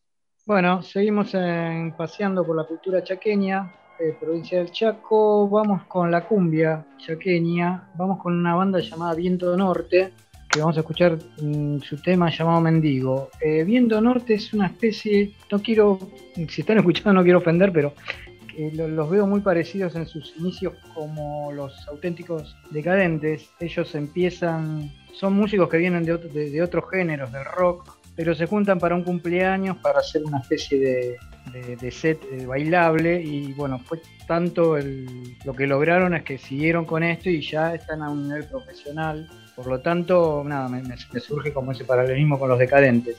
Así que bueno, vamos a escuchar a la banda Viento Norte con su tema Mendigo. Hoy estoy pagando aún las cuentas de este amor que ya retuvo mi salario hasta mi corazón. Que invirtió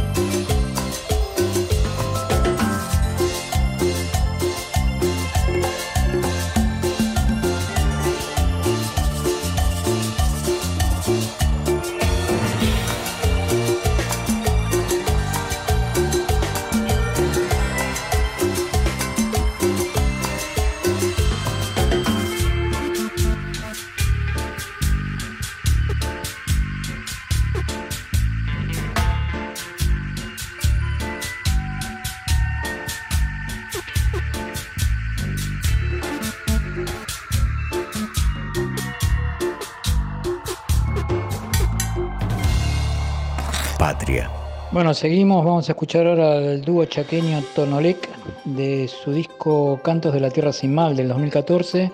Vamos a escuchar el tema La Espina. Yo me quería casar a la orilla del río y me quería poner ese blanco vestido que madrecita se puso aquel su día divino de amor.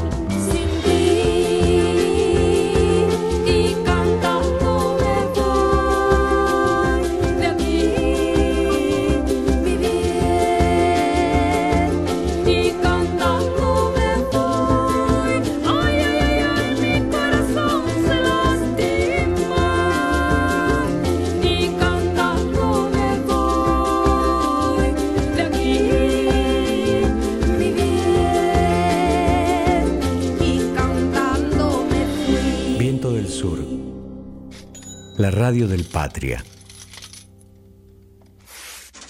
Seguimos en el guiso hasta las 20 horas. Pueden comunicarse con nosotros a guiso el guiso por Instagram o por Twitter. ¿eh? Eh, vamos ahora a la columna económica del programa con Florencia Gutiérrez. Bueno, hoy vamos a hablar de economía circular. Vamos a introducirnos a lo que es la economía circular, porque es un tema amplio y que, bueno, implica bastante debate y e ir eh, desarmando el concepto de economía circular, pero vamos a dar un primer pantallazo sobre esto que es un paradigma que busca tratar, que busca tratar, no, que busca modificar, mejor dicho, la forma en que producimos y que consumimos, ¿no? Porque como yo decía al inicio del programa, estamos en un sistema que tiene sus propias reglas y que muchas veces esas reglas de este sistema van en contra de lo que es eh, positivo o sostenible o sustentable el mundo. Y este sistema es el sistema capitalista que prioriza siempre el consumo frente a todo lo demás.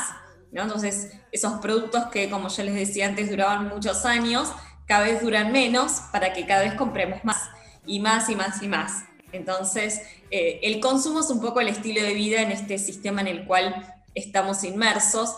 Eh, la economía circular lo que se propone no es tanto decir no vamos a consumir más o vamos a cambiar las reglas del juego, pero sí es tratar de decir hay que ponerle la mirada ambiental. La economía puede ser más sustentable. Ustedes saben que hoy en día tenemos tres veces más cantidad, más población mundial que teníamos en los años 50 o durante la primera revolución industrial.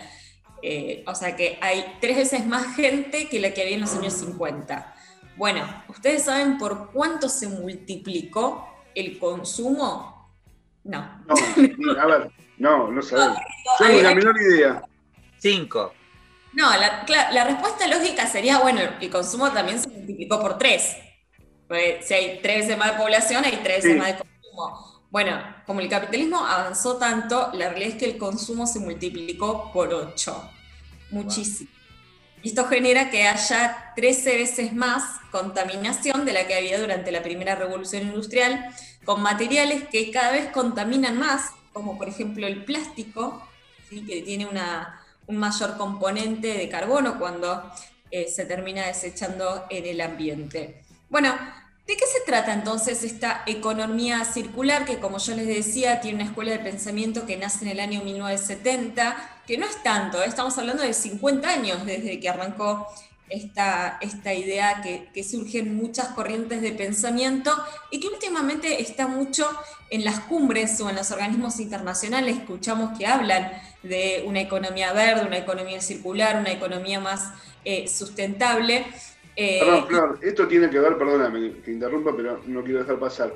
Tiene que ver con el, el simbolito, el icono de reciclado, las tres flechitas que dan vueltas. Exactamente, exactamente. Voy explicar de qué se trata ese, ese símbolo del reciclado, porque eh, es muy importante. Yo eh, no quería dejar de remarcar que hoy es la juventud, es la juventud la que está levantando estas banderas eh, de que tenemos que vivir en un ambiente que sea armónico y más sano, porque estamos conviviendo con el ambiente, en el ambiente, ¿no? Parece que es nuestro enemigo, pero no es nuestro enemigo, lo tenemos que cuidar.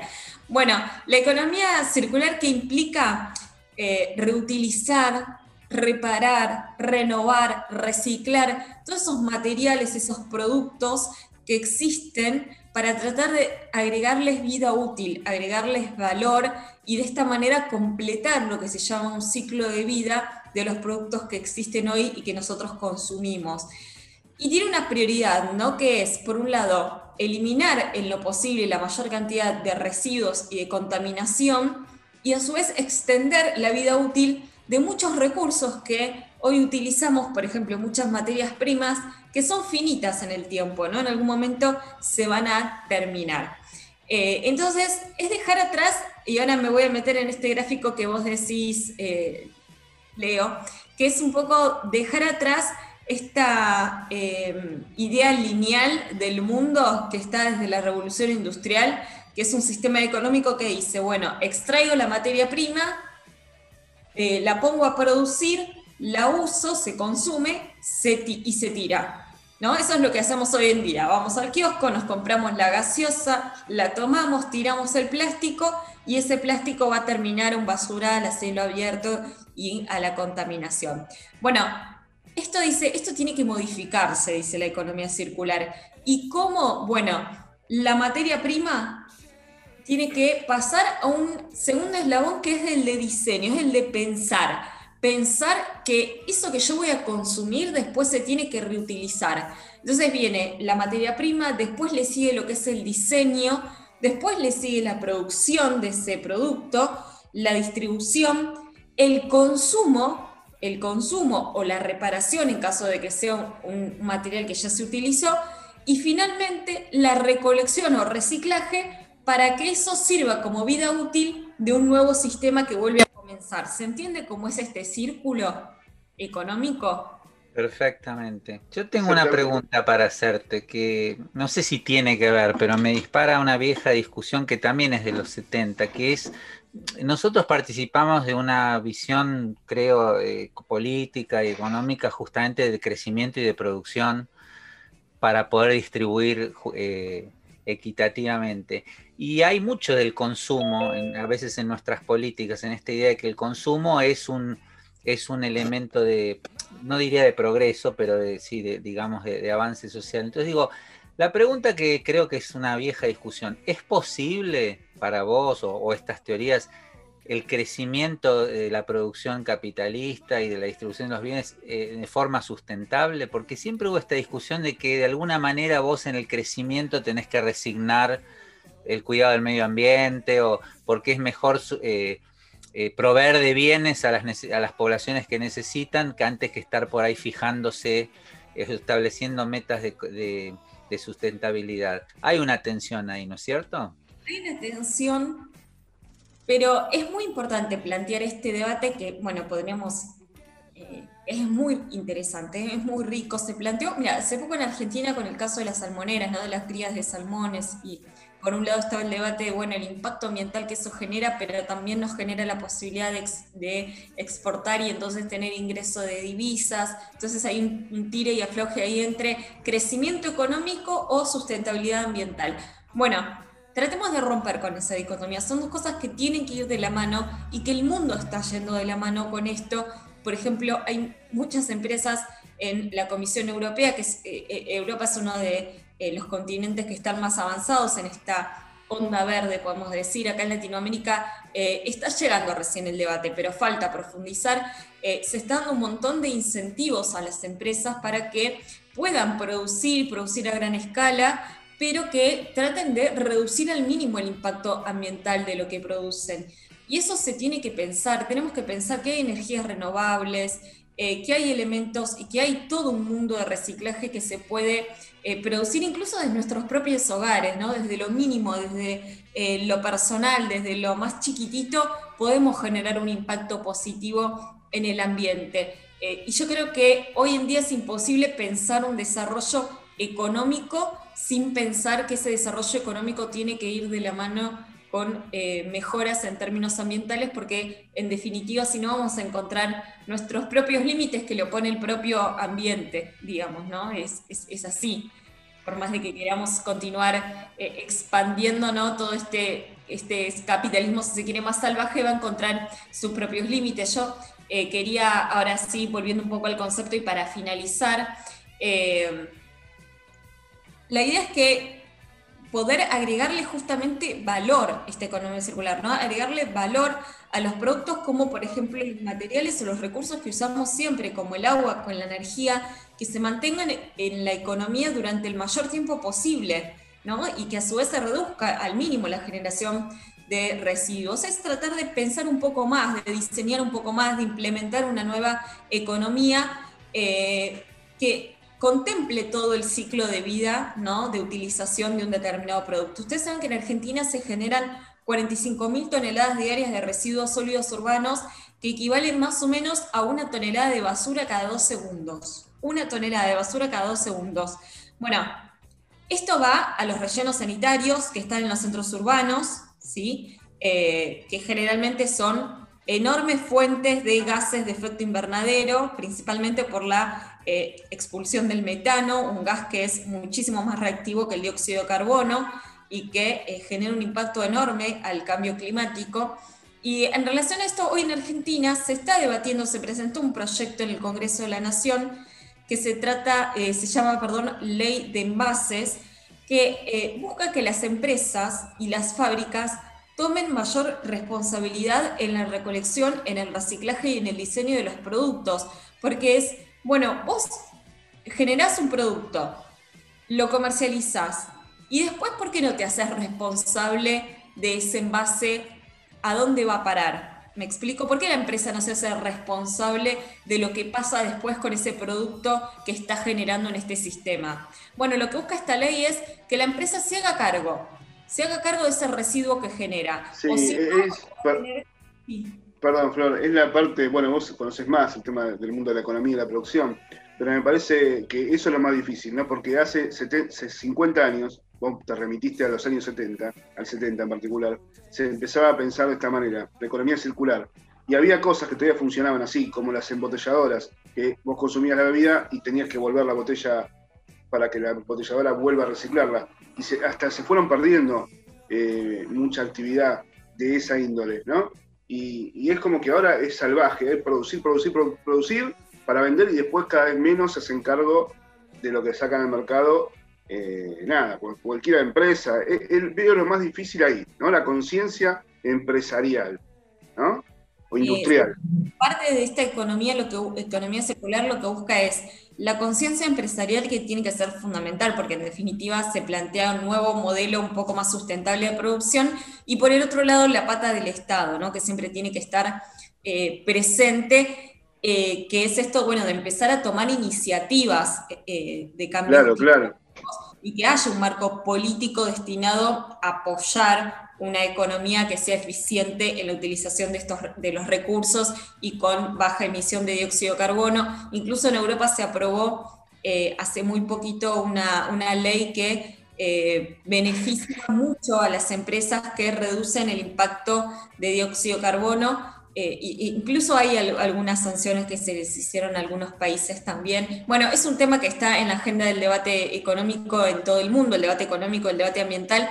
Para finalizar, Quiero decir esto solamente, este proyecto de ley de envases lo está llevando al frente como una lucha muy grande la Federación Argentina de Cartoneros Recicladores, eh, Cartoneros y Recicladores, que es una de las organizaciones que forman parte de la Unión de Trabajadores de la Economía Popular, nuclea más de 70 cooperativas en todo el país. Eh, y lo que busca también es mejorar el trabajo de los cartoneros y cartoneras y recicladores, que en definitiva son quienes ayudan a que no colapsen estos eh, basurales a cielo abierto, porque lo que hacen es estar recolectando y separando constantemente los desechos que eh, sacamos nosotros de nuestros hogares. Y por eso acá, aclaro, es importante que desde nuestras casas podemos separar los residuos que se pueden reciclar, como el cartón, como el plástico o como el vidrio, de los que no se pueden separar. Y es importante hacerlo porque además les estamos facilitando el trabajo a ellos, que muchas veces tienen que introducir la mano en las bolsas de basura en donde se mezcla el plástico o el cartón con los desechos de los animales, la piedrita de los gatos o el pañal de los chicos, con todo lo que eso implica para los trabajadores y trabajadoras, que es insalubre, que es insano, que es feo, sino que además hay muchos de esos materiales que después no sirven y ellos les pagan por lo que pueden después reciclar. Así que es bueno en todos los sentidos. Este proyecto de ley también es noble en todos los sentidos. Ojalá que avance en el Congreso, ojalá que avance, hablemos cada vez más del medio ambiente, de la importancia de la modificación climática, de que tenemos que estar eh, en la agenda económica en este tema y lo vamos a seguir tocando. Muchísimas gracias, Florencia, como siempre, brillante en, los conceptos que vierte en el guiso. Vamos a un tema musical con Leo Fernández y volvemos. Bueno, ahora vamos a escuchar eh, otra banda de Chaco, eh, Perdidos por el Perdidos del Esférico, perdón, Perdidos del Esférico se llaman. Eh, voy a leer parte de una gacetilla. Yo a la semana me comuniqué con ellos, les mandé un mail a, a un mail que tenían en su canal de YouTube para pedirle un poco de información de la banda para así acercársela a ustedes oyentes. Así que voy a leer un parrafito de la de la gacetilla, ya que bueno, armar una gacetilla y todo eso es un esfuerzo para las bandas. Eh, así que bueno, comparto un poco con, con ustedes eh, esta gacetilla. Dice, en una parte dice canciones propias, es el sello de este proyecto musical que busca a través de su guitarra y voz, a veces ronca y otras fuerte, una lírica de la contradicción en el medio, la infancia, el barrio y lo absurdo de la existencia. Así se planta en la memoria Perdidos del Esférico, banda de rock local que propone canciones como Panuelos, Escaleras y Salvajes. Estos son nombres de los, de los distintos temas de ellos, ¿no? Andando en trabajos colectivos desde la producción de su primer videoclip filmado íntegramente por visuales chaqueños durante la pandemia entre las ciudades de Barranqueras y Resistencia, provincia del Chaco. La banda existe desde el 2015 con trabajo largo de 11 canciones y 11 dibujos llamados Todos los días tienen final, grabado en la ciudad de Barranqueras en el año 2018. Cabe destacar que el arte de tapa fue hecho por nuestro gran amigo Freddy Fernández y los 11 dibujos de cada canción por amigos de nuestro territorio y de otras provincias. Eh, hoy revelamos Escaleras, EP de tres canciones, también grabado en los estudios Audio Tool de nuestra querida ciudad de Barranqueras. Así que bueno, eh, les dejo a Perdidos del Esférico con su tema Escaleras.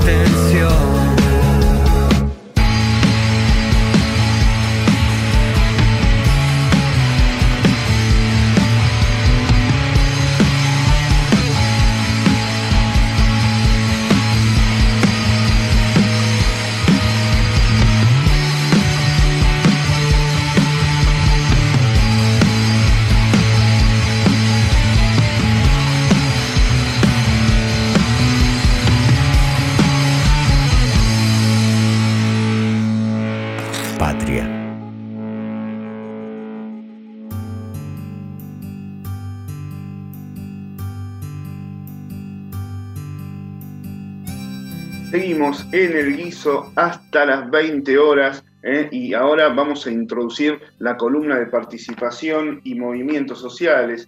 Eh, y aquí mismo vamos a traer el tema del urbanismo. Urbanismo entendido como disciplina que ordena y planifica las ciudades y el territorio. ¿eh? es decir, el urbanismo muchas veces es el contexto donde se ejerce la participación, donde se ejerce la militancia política, donde nos movemos, donde construimos identidad, muchas veces es donde refieren nuestras acciones públicas. Y para ello, para explicarnos un poco o introducirnos al concepto de urbanismo a partir de ahora y cuando lo necesitemos traer eh, en otros programas, vamos a hablar con Adrián Martínez, que es licenciado en diseño de paisaje y especialista en planificación urbana y regional de la Universidad de Buenos Aires. Muy buenas tardes, Adrián, ¿cómo estás? Hola Leo, ¿cómo estás? Eh, buenas tardes para todos y, muchas gracias por, por, esta participación. Bueno, ahora queremos charlar un poquito del tema urbanístico, ¿no? En la pospandemia, si es que ya estamos, entrando en la pospandemia. Eh, ¿cómo, está, ¿Cómo ves la, situación eh, en la ciudad de Buenos Aires para arrancar y poner un, ejemplo? Bueno, mira, la verdad que el tema es, muy amplio y diverso. Siempre cuando hablamos de, urbanismo no tenemos que dejar eh, pasar eh, la ocasión para decir que es una actividad totalmente interdisciplinaria y transdisciplinaria, ¿no? O sea, interdisciplinaria porque intervienen varias disciplinas, la economía, el paisajismo, la arquitectura, la sociología, bueno, por nombrarte solo algunas, y transdisciplinaria porque justamente a veces hay otras actividades que trascienden todas esas disciplinas y un poco hacen patear el tablero. Eh, eh, uno de los casos más grandes son la, tecnología y el ambiente. Entonces, eh, dicho esto, bueno, hoy el gran factor determinante que, a pesar de la pandemia nos fue ordenando la ciudad a, partir también de normativas eh, llevadas a cabo por la legislatura es los desarrolladores inmobiliarios, que con su fuerza eh, de poder económica, bueno, eh, vimos las cosas que están pasando, como por ejemplo en Costa Salguero, con los cambios del código urbano, donde vecinos que compraban una vivienda de dos plantas, donde al lado tenían otra, de repente le tapaban el sol, ¿no? con estas nuevas normativas del código, de la última reforma del código del 2019. Pero bueno, todo esto parecía que no era más que un reclamo de gente conservacionista, eh, conservadora también, ¿no es cierto?, en donde se oponía a determinadas cuestiones como la, la alta densidad. No olvidemos que la ciudad de Buenos Aires se mantiene con la población estable entre 3 y 3.300.000 habitantes desde fines de la década del 40. Eh, eso no es casualidad, hay múltiples factores. Claro, es, una pregunta si querés hacer una, aproximación mínima, ¿no? Para, porque tenemos poco, poquito tiempo, pero una aproximación mínima a por qué después de tantas décadas, casi 70 décadas, la población sigue siendo la misma en Buenos Aires, en la ciudad. Bueno, hay, muchos factores, ya te digo, cada, cada, tema que tocamos en el urbanismo, cada olla que destapamos nos va a llevar varios programas. Pero es muy importante que estos temas se visibilicen y quizás se expliquen con términos más prácticos, que es lo que estoy tratando de hacer y no tan académicos, ¿no? Pero, por ejemplo, la pregunta que vos me haces tiene su respuesta en que la gran área metropolitana que hoy en boga está por la pandemia justamente, de todo, se fue expandiendo. Entonces, lo que en urbanismo se llama una ciudad compacta o ciudad difusa, ¿no? Eh, hoy se hizo una, se está llevando a una gran ciudad difusa, donde se va extendiendo esos radios urbanos. Vemos que, por ejemplo, donde había campo hace unos 10, 20 años, hoy hay edificios. Entonces, todo eso fue llevando a la gente hacia afuera. Y también eh, influyó mucho el, código de planificación urbana, donde limitaba las alturas, ¿no? Porque todo este, esto de los 90 para acá, incluido el auge de Puerto Madero, donde se han construido tantos edificios, sabemos que no están todos ocupados, sabemos que es mucha eh, renta especulativa, muchas viviendas sin usar, porque aparte no se construyeron viviendas sociales. Si en lugar de haber construido eh, todas esas torres hubieran hecho la misma cantidad de vivienda social, seguramente la, la hubiera crecido la, población de la ciudad, porque toda la gente que viene a la ciudad a trabajar todos los días, desde Moreno, desde Florencio Varela, desde Escobar, desde Garín, desde lugares eh, por lo menos 30, 40 kilómetros distantes de la ciudad, no quiere viajar todos los días dos horas en tren, quiere vivir cerca.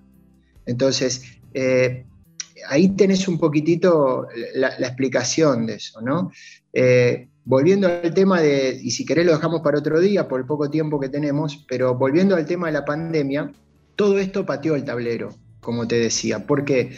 Porque en la pandemia, ante no haber los clubes, al estar cerrados los clubes, sobre todo en el 2020, ¿no? Al estar los cines, los shopping, no sé, todas las, las centralidades de recreación, sobre todo para los chicos, el equipamiento que estuvo a la altura de las circunstancias, el equipamiento urbano fueron los espacios públicos, en donde era un orgullo, una una cosa hermosa a los que nos gusta y reivindicamos el espacio público, verlos llenos de chicos, de familias, jugando y sin ningún tipo de violencia, sin ningún tipo de inseguridad, ¿no es cierto? Como sí se demostró en otros lugares, como por ejemplo eh, eh, han entrado a robar adentro de los countries, ¿viste? Donde la gente va, los barrios cerrados, donde la gente va para que no le roben. Entonces... y así todo, digamos, siempre, digamos, las medidas o, la toma de decisiones del gobierno de la ciudad es ir en detrimento del espacio público. Lo vemos, bueno, en, centenas de ventas de, espacios, de lotes del Estado de la ciudad que han sido vendidos, rematados, en fin, eh, etcétera, ¿no? Totalmente, y eso sumado al déficit que hay de espacio público, ¿no? Eh, si queremos una ciudad, ¿por qué importa el espacio público? Bueno, la pandemia lo demostró. Es un lugar recreativo, de igualdad social, ¿no? donde, donde no, no, hay que pagar para entrar, donde estás en contacto con la naturaleza, donde sirve como corredores ambientales, de flora, de fauna, de pulmones ambientales. En fin, eh, hay montones de cosas. No es solamente la plusvalía que captura el mercado cuando te venden un edificio, un departamento una casa frente a una plaza, ¿no? que vale más que si no estuviese. Es también todo lo que esa plaza o ese parque aporta. Entonces, eh, yo creo de que eh, eh, es muy difícil hoy, con estas normativas que hay, que fueron totalmente impulsadas desde el, desde el Poder Ejecutivo del Gobierno de la Ciudad, ¿no es cierto?, llevada a la legislatura, donde se favorece totalmente el desarrollo inmobiliario en, contra del espacio público. O sea, hoy, eh, si quieren llevar eh, urbanísticamente una ciudad al doble de su capacidad eh, de residencia, y bueno, tendrían que empezar por otras cosas, ¿no? No quiere decir que no sea posible, pero tendrían que empezar, por ejemplo, con haber completado los subtes y haber cumplido con la ley de subte ni hablamos de la, del soterramiento del Sarmiento, ni hablamos de las, las, eh, las líneas G e I latina que brillan por su ausencia, apenas completaron la H, ¿no? Entonces, yo creo de que era como cuando empezó el fenómeno de los barrios cerrados, ¿no? Eh, en, la provincia de Buenos Aires. Iban, loteaban las, las, eh, las estancias, hacían un barrio, un barrio cerrado, ganaban un montón de dinero, obviamente, por, por, el loteo y por el parcelamiento, y después el Estado se tenía que hacer cargo del saneamiento. Entiéndase por esto eh, que cuando la gente iba y pagaba el lote y ponía su casa, no tenía cloaca, no tenía agua corriente, no tenía gas, ¿y quién lo reclamaba? El Estado. ¿Y quién lo tenía que cubrir? El Estado. Bueno, ahora, desde hace unos años, varios años, eso por suerte no se puede hacer. Cualquier desarrollo que se haga tiene que tener primero el saneamiento pago por el inversor. Bueno, acá estamos hablando, haciendo una comparación eh, siempre no son las mejores, pero estamos hablando de una situación similar. Acá no podés garantizar, el eh, garantizar densificar la ciudad con estos mismos transportes, con estas mismas calles, con, con estos mismos servicios, con estas mismas centralidades que no están descentralizadas, con estos mismos sistemas radiales de transporte que llevan la gente al centro y la sacan en la, en la hora pico hacia afuera, colapsando las entradas y salidas y los transportes.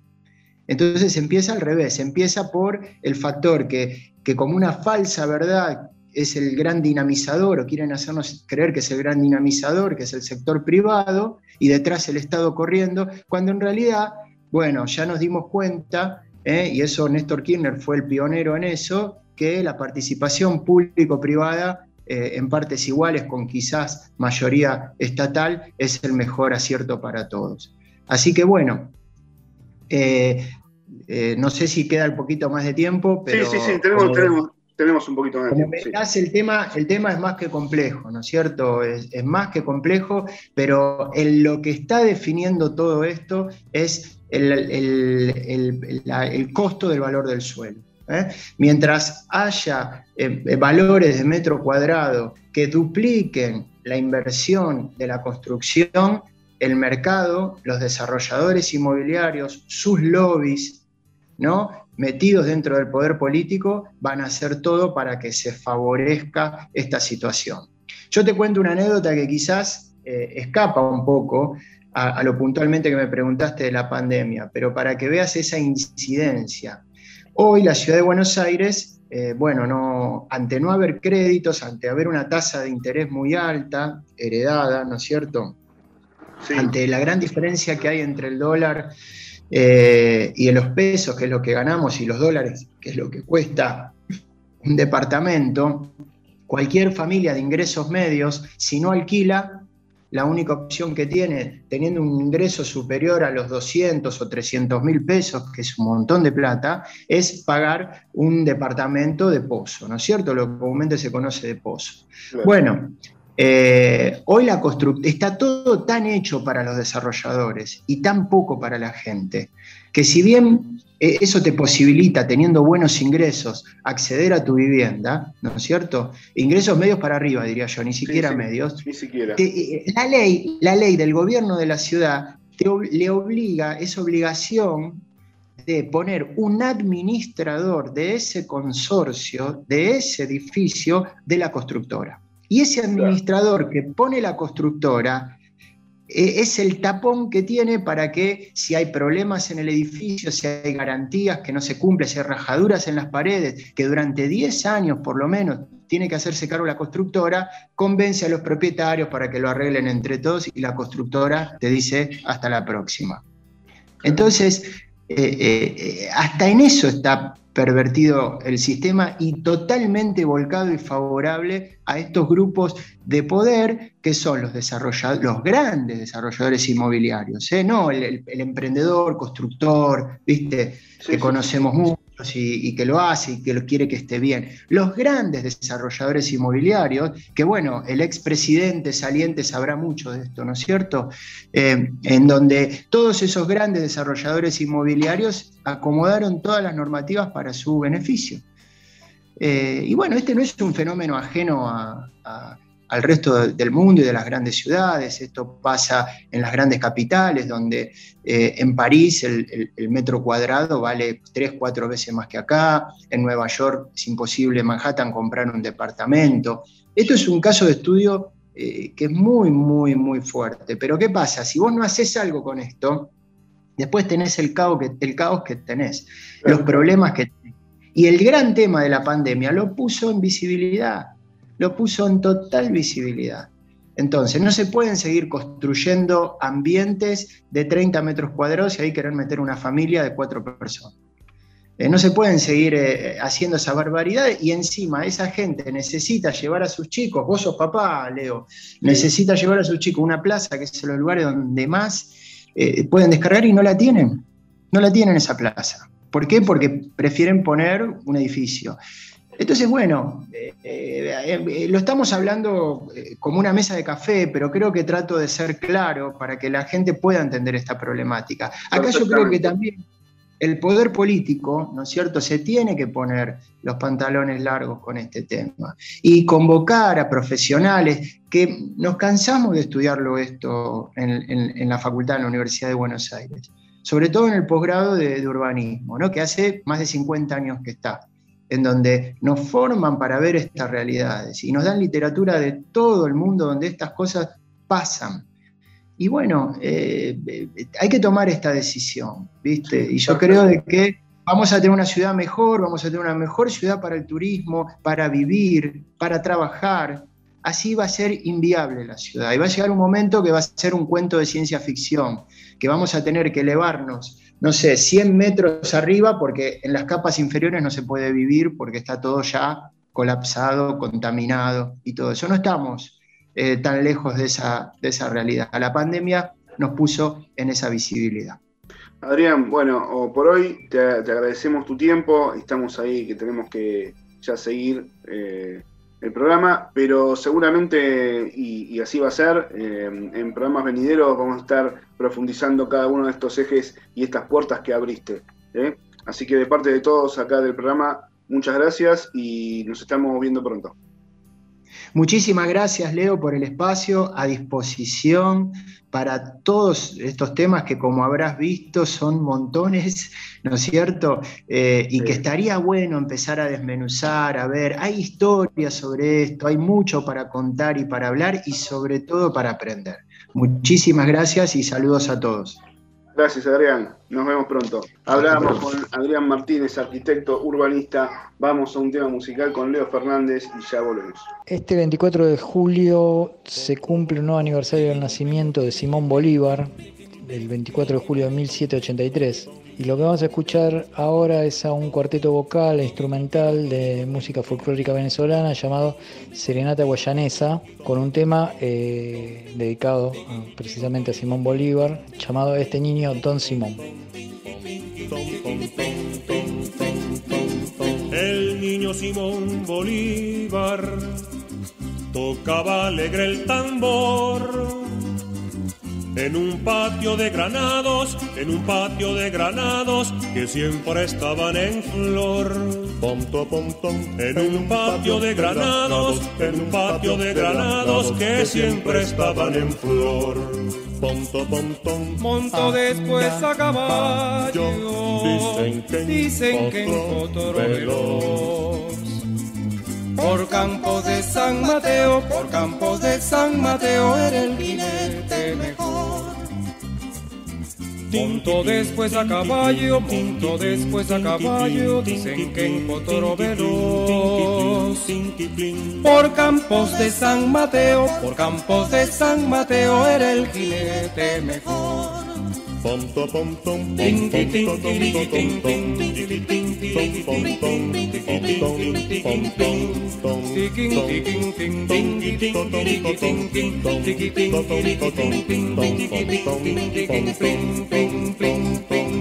Pero un día se hizo grande el que fue niño Simón y a caballo siguió andando, y a caballo siguió andando, sin fatiga el soñador.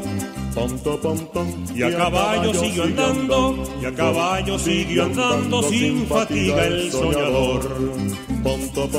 De Angostura hasta Bolivia, fue guerrero y vencedor.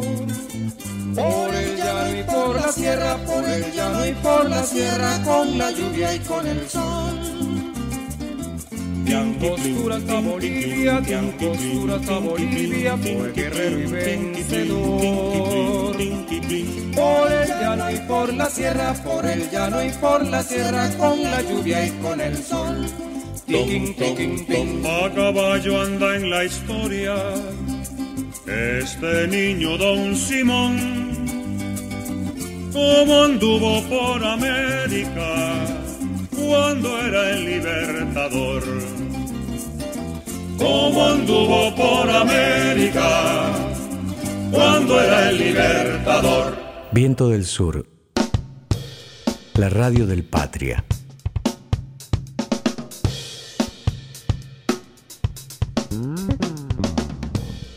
llegamos al final del guiso, siendo casi casi las 20 horas, nos estamos yendo. Roy Cerruel, Florencia Gutiérrez, les dejo las apreciaciones finales. Ay, estos guisos están cada vez, siempre nos dejan bien y nos dejan con ganas de más, ¿no, Flor? Se nos pasa rápido este guiso, querido Leo, querido Robis. Se ve que, bueno, yo el, miércoles pasado se me complicó. Extraño mucho cada vez que no puedo estar con ustedes porque eh, me pierdo los debates, los lindos debates que se arman en el guiso, así que hoy, hoy vine preparada para, para eso, pero la verdad es que hemos tratado el cupo laboral travesti trans, hemos hablado de las vacunas, Robbie como siempre nos viene a, traer eh, la, otra cara de la realidad, de lo que pasa, este, poder pensar, y, ¿cómo es que le decís, Robbie, eh, siempre el sentido cultural? Sí, algo así como el sentido como la batalla por el sentido común, ¿no? La batalla cultural, el sentido común. Leo con sus grandes columnas y hablamos también un poquito de la economía verde, que yo sé que Robbie se quedó con un poquito con cosas picando en eso, pero que vamos a, a Es que es generacional también, Flor, vos tenés que entenderlos. Porque lo que vos planteaste del progreso lineal es la cultura con la que nos formamos una generación. El progreso era lineal. Y en realidad la única alternativa al capitalismo era en ese momento el socialismo. Y hoy está, yo creo que a mí lo que me interesa, por eso me gusta que vos, que sos joven y economista, ¿cuál es el planteo hoy? ¿Qué salida hay a este sistema, aún dentro del sistema? Me parece que esa es un gran, una gran discusión. ¿no? Digo algo que me olvidé y se los voy a plantear ahora. Eh, se está debatiendo, hay una organización que lo está haciendo, que lo tomó Juan Cabandier, que es el ministro de Ambiente, y que se planteó, lo planteó Macron en la cumbre hace poquito que se hizo del G20, donde estuvo presente la acción climática, te canjeo deuda pública por acción climática. ¿Qué significa esto? Te bajo el peso de la deuda o pagas menos deuda si a cambio haces una acción climática en el país. Por ejemplo, eh, no sé, abrís tantos ecoparques, ecosistemas, eh, paneles solares, en fin, acciones climáticas. Eso hoy está en debate, para, para que empecemos a tomar dimensión de lo que estamos hablando. ¿no? no es algo así agarrado con el aire o abstracto, es un proyecto que está, que existe y que se está debatiendo en las principales potencias del mundo. Sí, dicho así, no parece nada mal, pero eh, mirando un poquito más allá, ojo, porque no sea cosa de condonar deudas por acciones que son completamente superficiales y que no están en el marco de un proyecto estratégico que realmente ayude a la, acción climática. Se me ocurre, cuidado con esas cosas, digo, viste, porque a veces parecen muy buenas, pero hasta dónde. Caballos de Troya, caballos de Troya. Claro, eh, eh, me suena, pero bueno, no, igualmente hay que, destacar que es una buena idea. Nosotros nos, nos deberían condonar la deuda Así que, porque deuda tenemos para rato, parte de los debates que, se vienen. Toda iniciativa es bienvenida y a mí lo que me deja este programa, como casi todos los últimos, que me parece que nuestro aporte está eh, un poco y humildemente en la reflexión y no en la bajada de línea, eh, en el análisis de los temas, en la propuesta y, no en la respuesta. Así que me parece que el guiso desde lo político, eh, también por supuesto de lo comunicacional, aporta a eso, ¿no? A la reflexión, a la acción eh, y por supuesto tomar posición. Pero me parece que ese es nuestro aporte general, compañeros. Y es interesante que se pueda armar, y mira, lo voy a proponer acá en el aire para que quede grabado, un debate de eh, inclusión, eh, producción y eh, em, ambientalismo, que es un buen debate para dar, porque por que, que, tienen que ir de la mano, así que también se puede dar ese debate entre alguien que viene de la industria y alguien que viene del sector del ambiente y cómo lo podemos emparentar. Lo propongo. Sin dudas. Bueno, por eso es cuestión de que la producción lo tome acá, nuestras productoras de lujo, ¿eh? y aprovecho para agradecer, como siempre, su tarea, Mariana Ponce de León y Carolina Casani, siempre ahí al pie del cañón, brindando todo lo que tienen para hacer de este programa un lujo. ¿eh? Y por supuesto también, querido Diego Cisternas, el que hace posible que esto lo escuchen de manera impecable. Y por supuesto la musicalización que también es de lujo, gracias a Leo Fernández por toda la música que nos trae cada miércoles. También a toda la audiencia y a todos los amigos y por supuesto a los entrevistados que han pasado por el guiso en el día de hoy. Así que bueno, eh, sin más, eh, les dejo un gran saludo y nos estamos viendo el próximo miércoles 10 mediante. Gracias. Chau, chau, chau. Cerramos este guiso, este programa, con como venimos hace dos o tres programas, eh, difundiendo un poquito más o, inclinándonos un poquito más a, pasar temas de heavy nacional, otro género de rock, de música de, Argentina, en este caso con otra banda emblemática, Hermética. Vamos a escuchar un tema de su segundo disco, Ha sido argentino. Hermética es una banda que forma Ricardo Iorio luego de separar B8 y antes de eh, armar Alma Fuerte en fines de los 90. Nos vamos a ir con el tema Memoria de Siglos. Le pido que presten atención a la, a la letra. Es una letra bastante fuerte.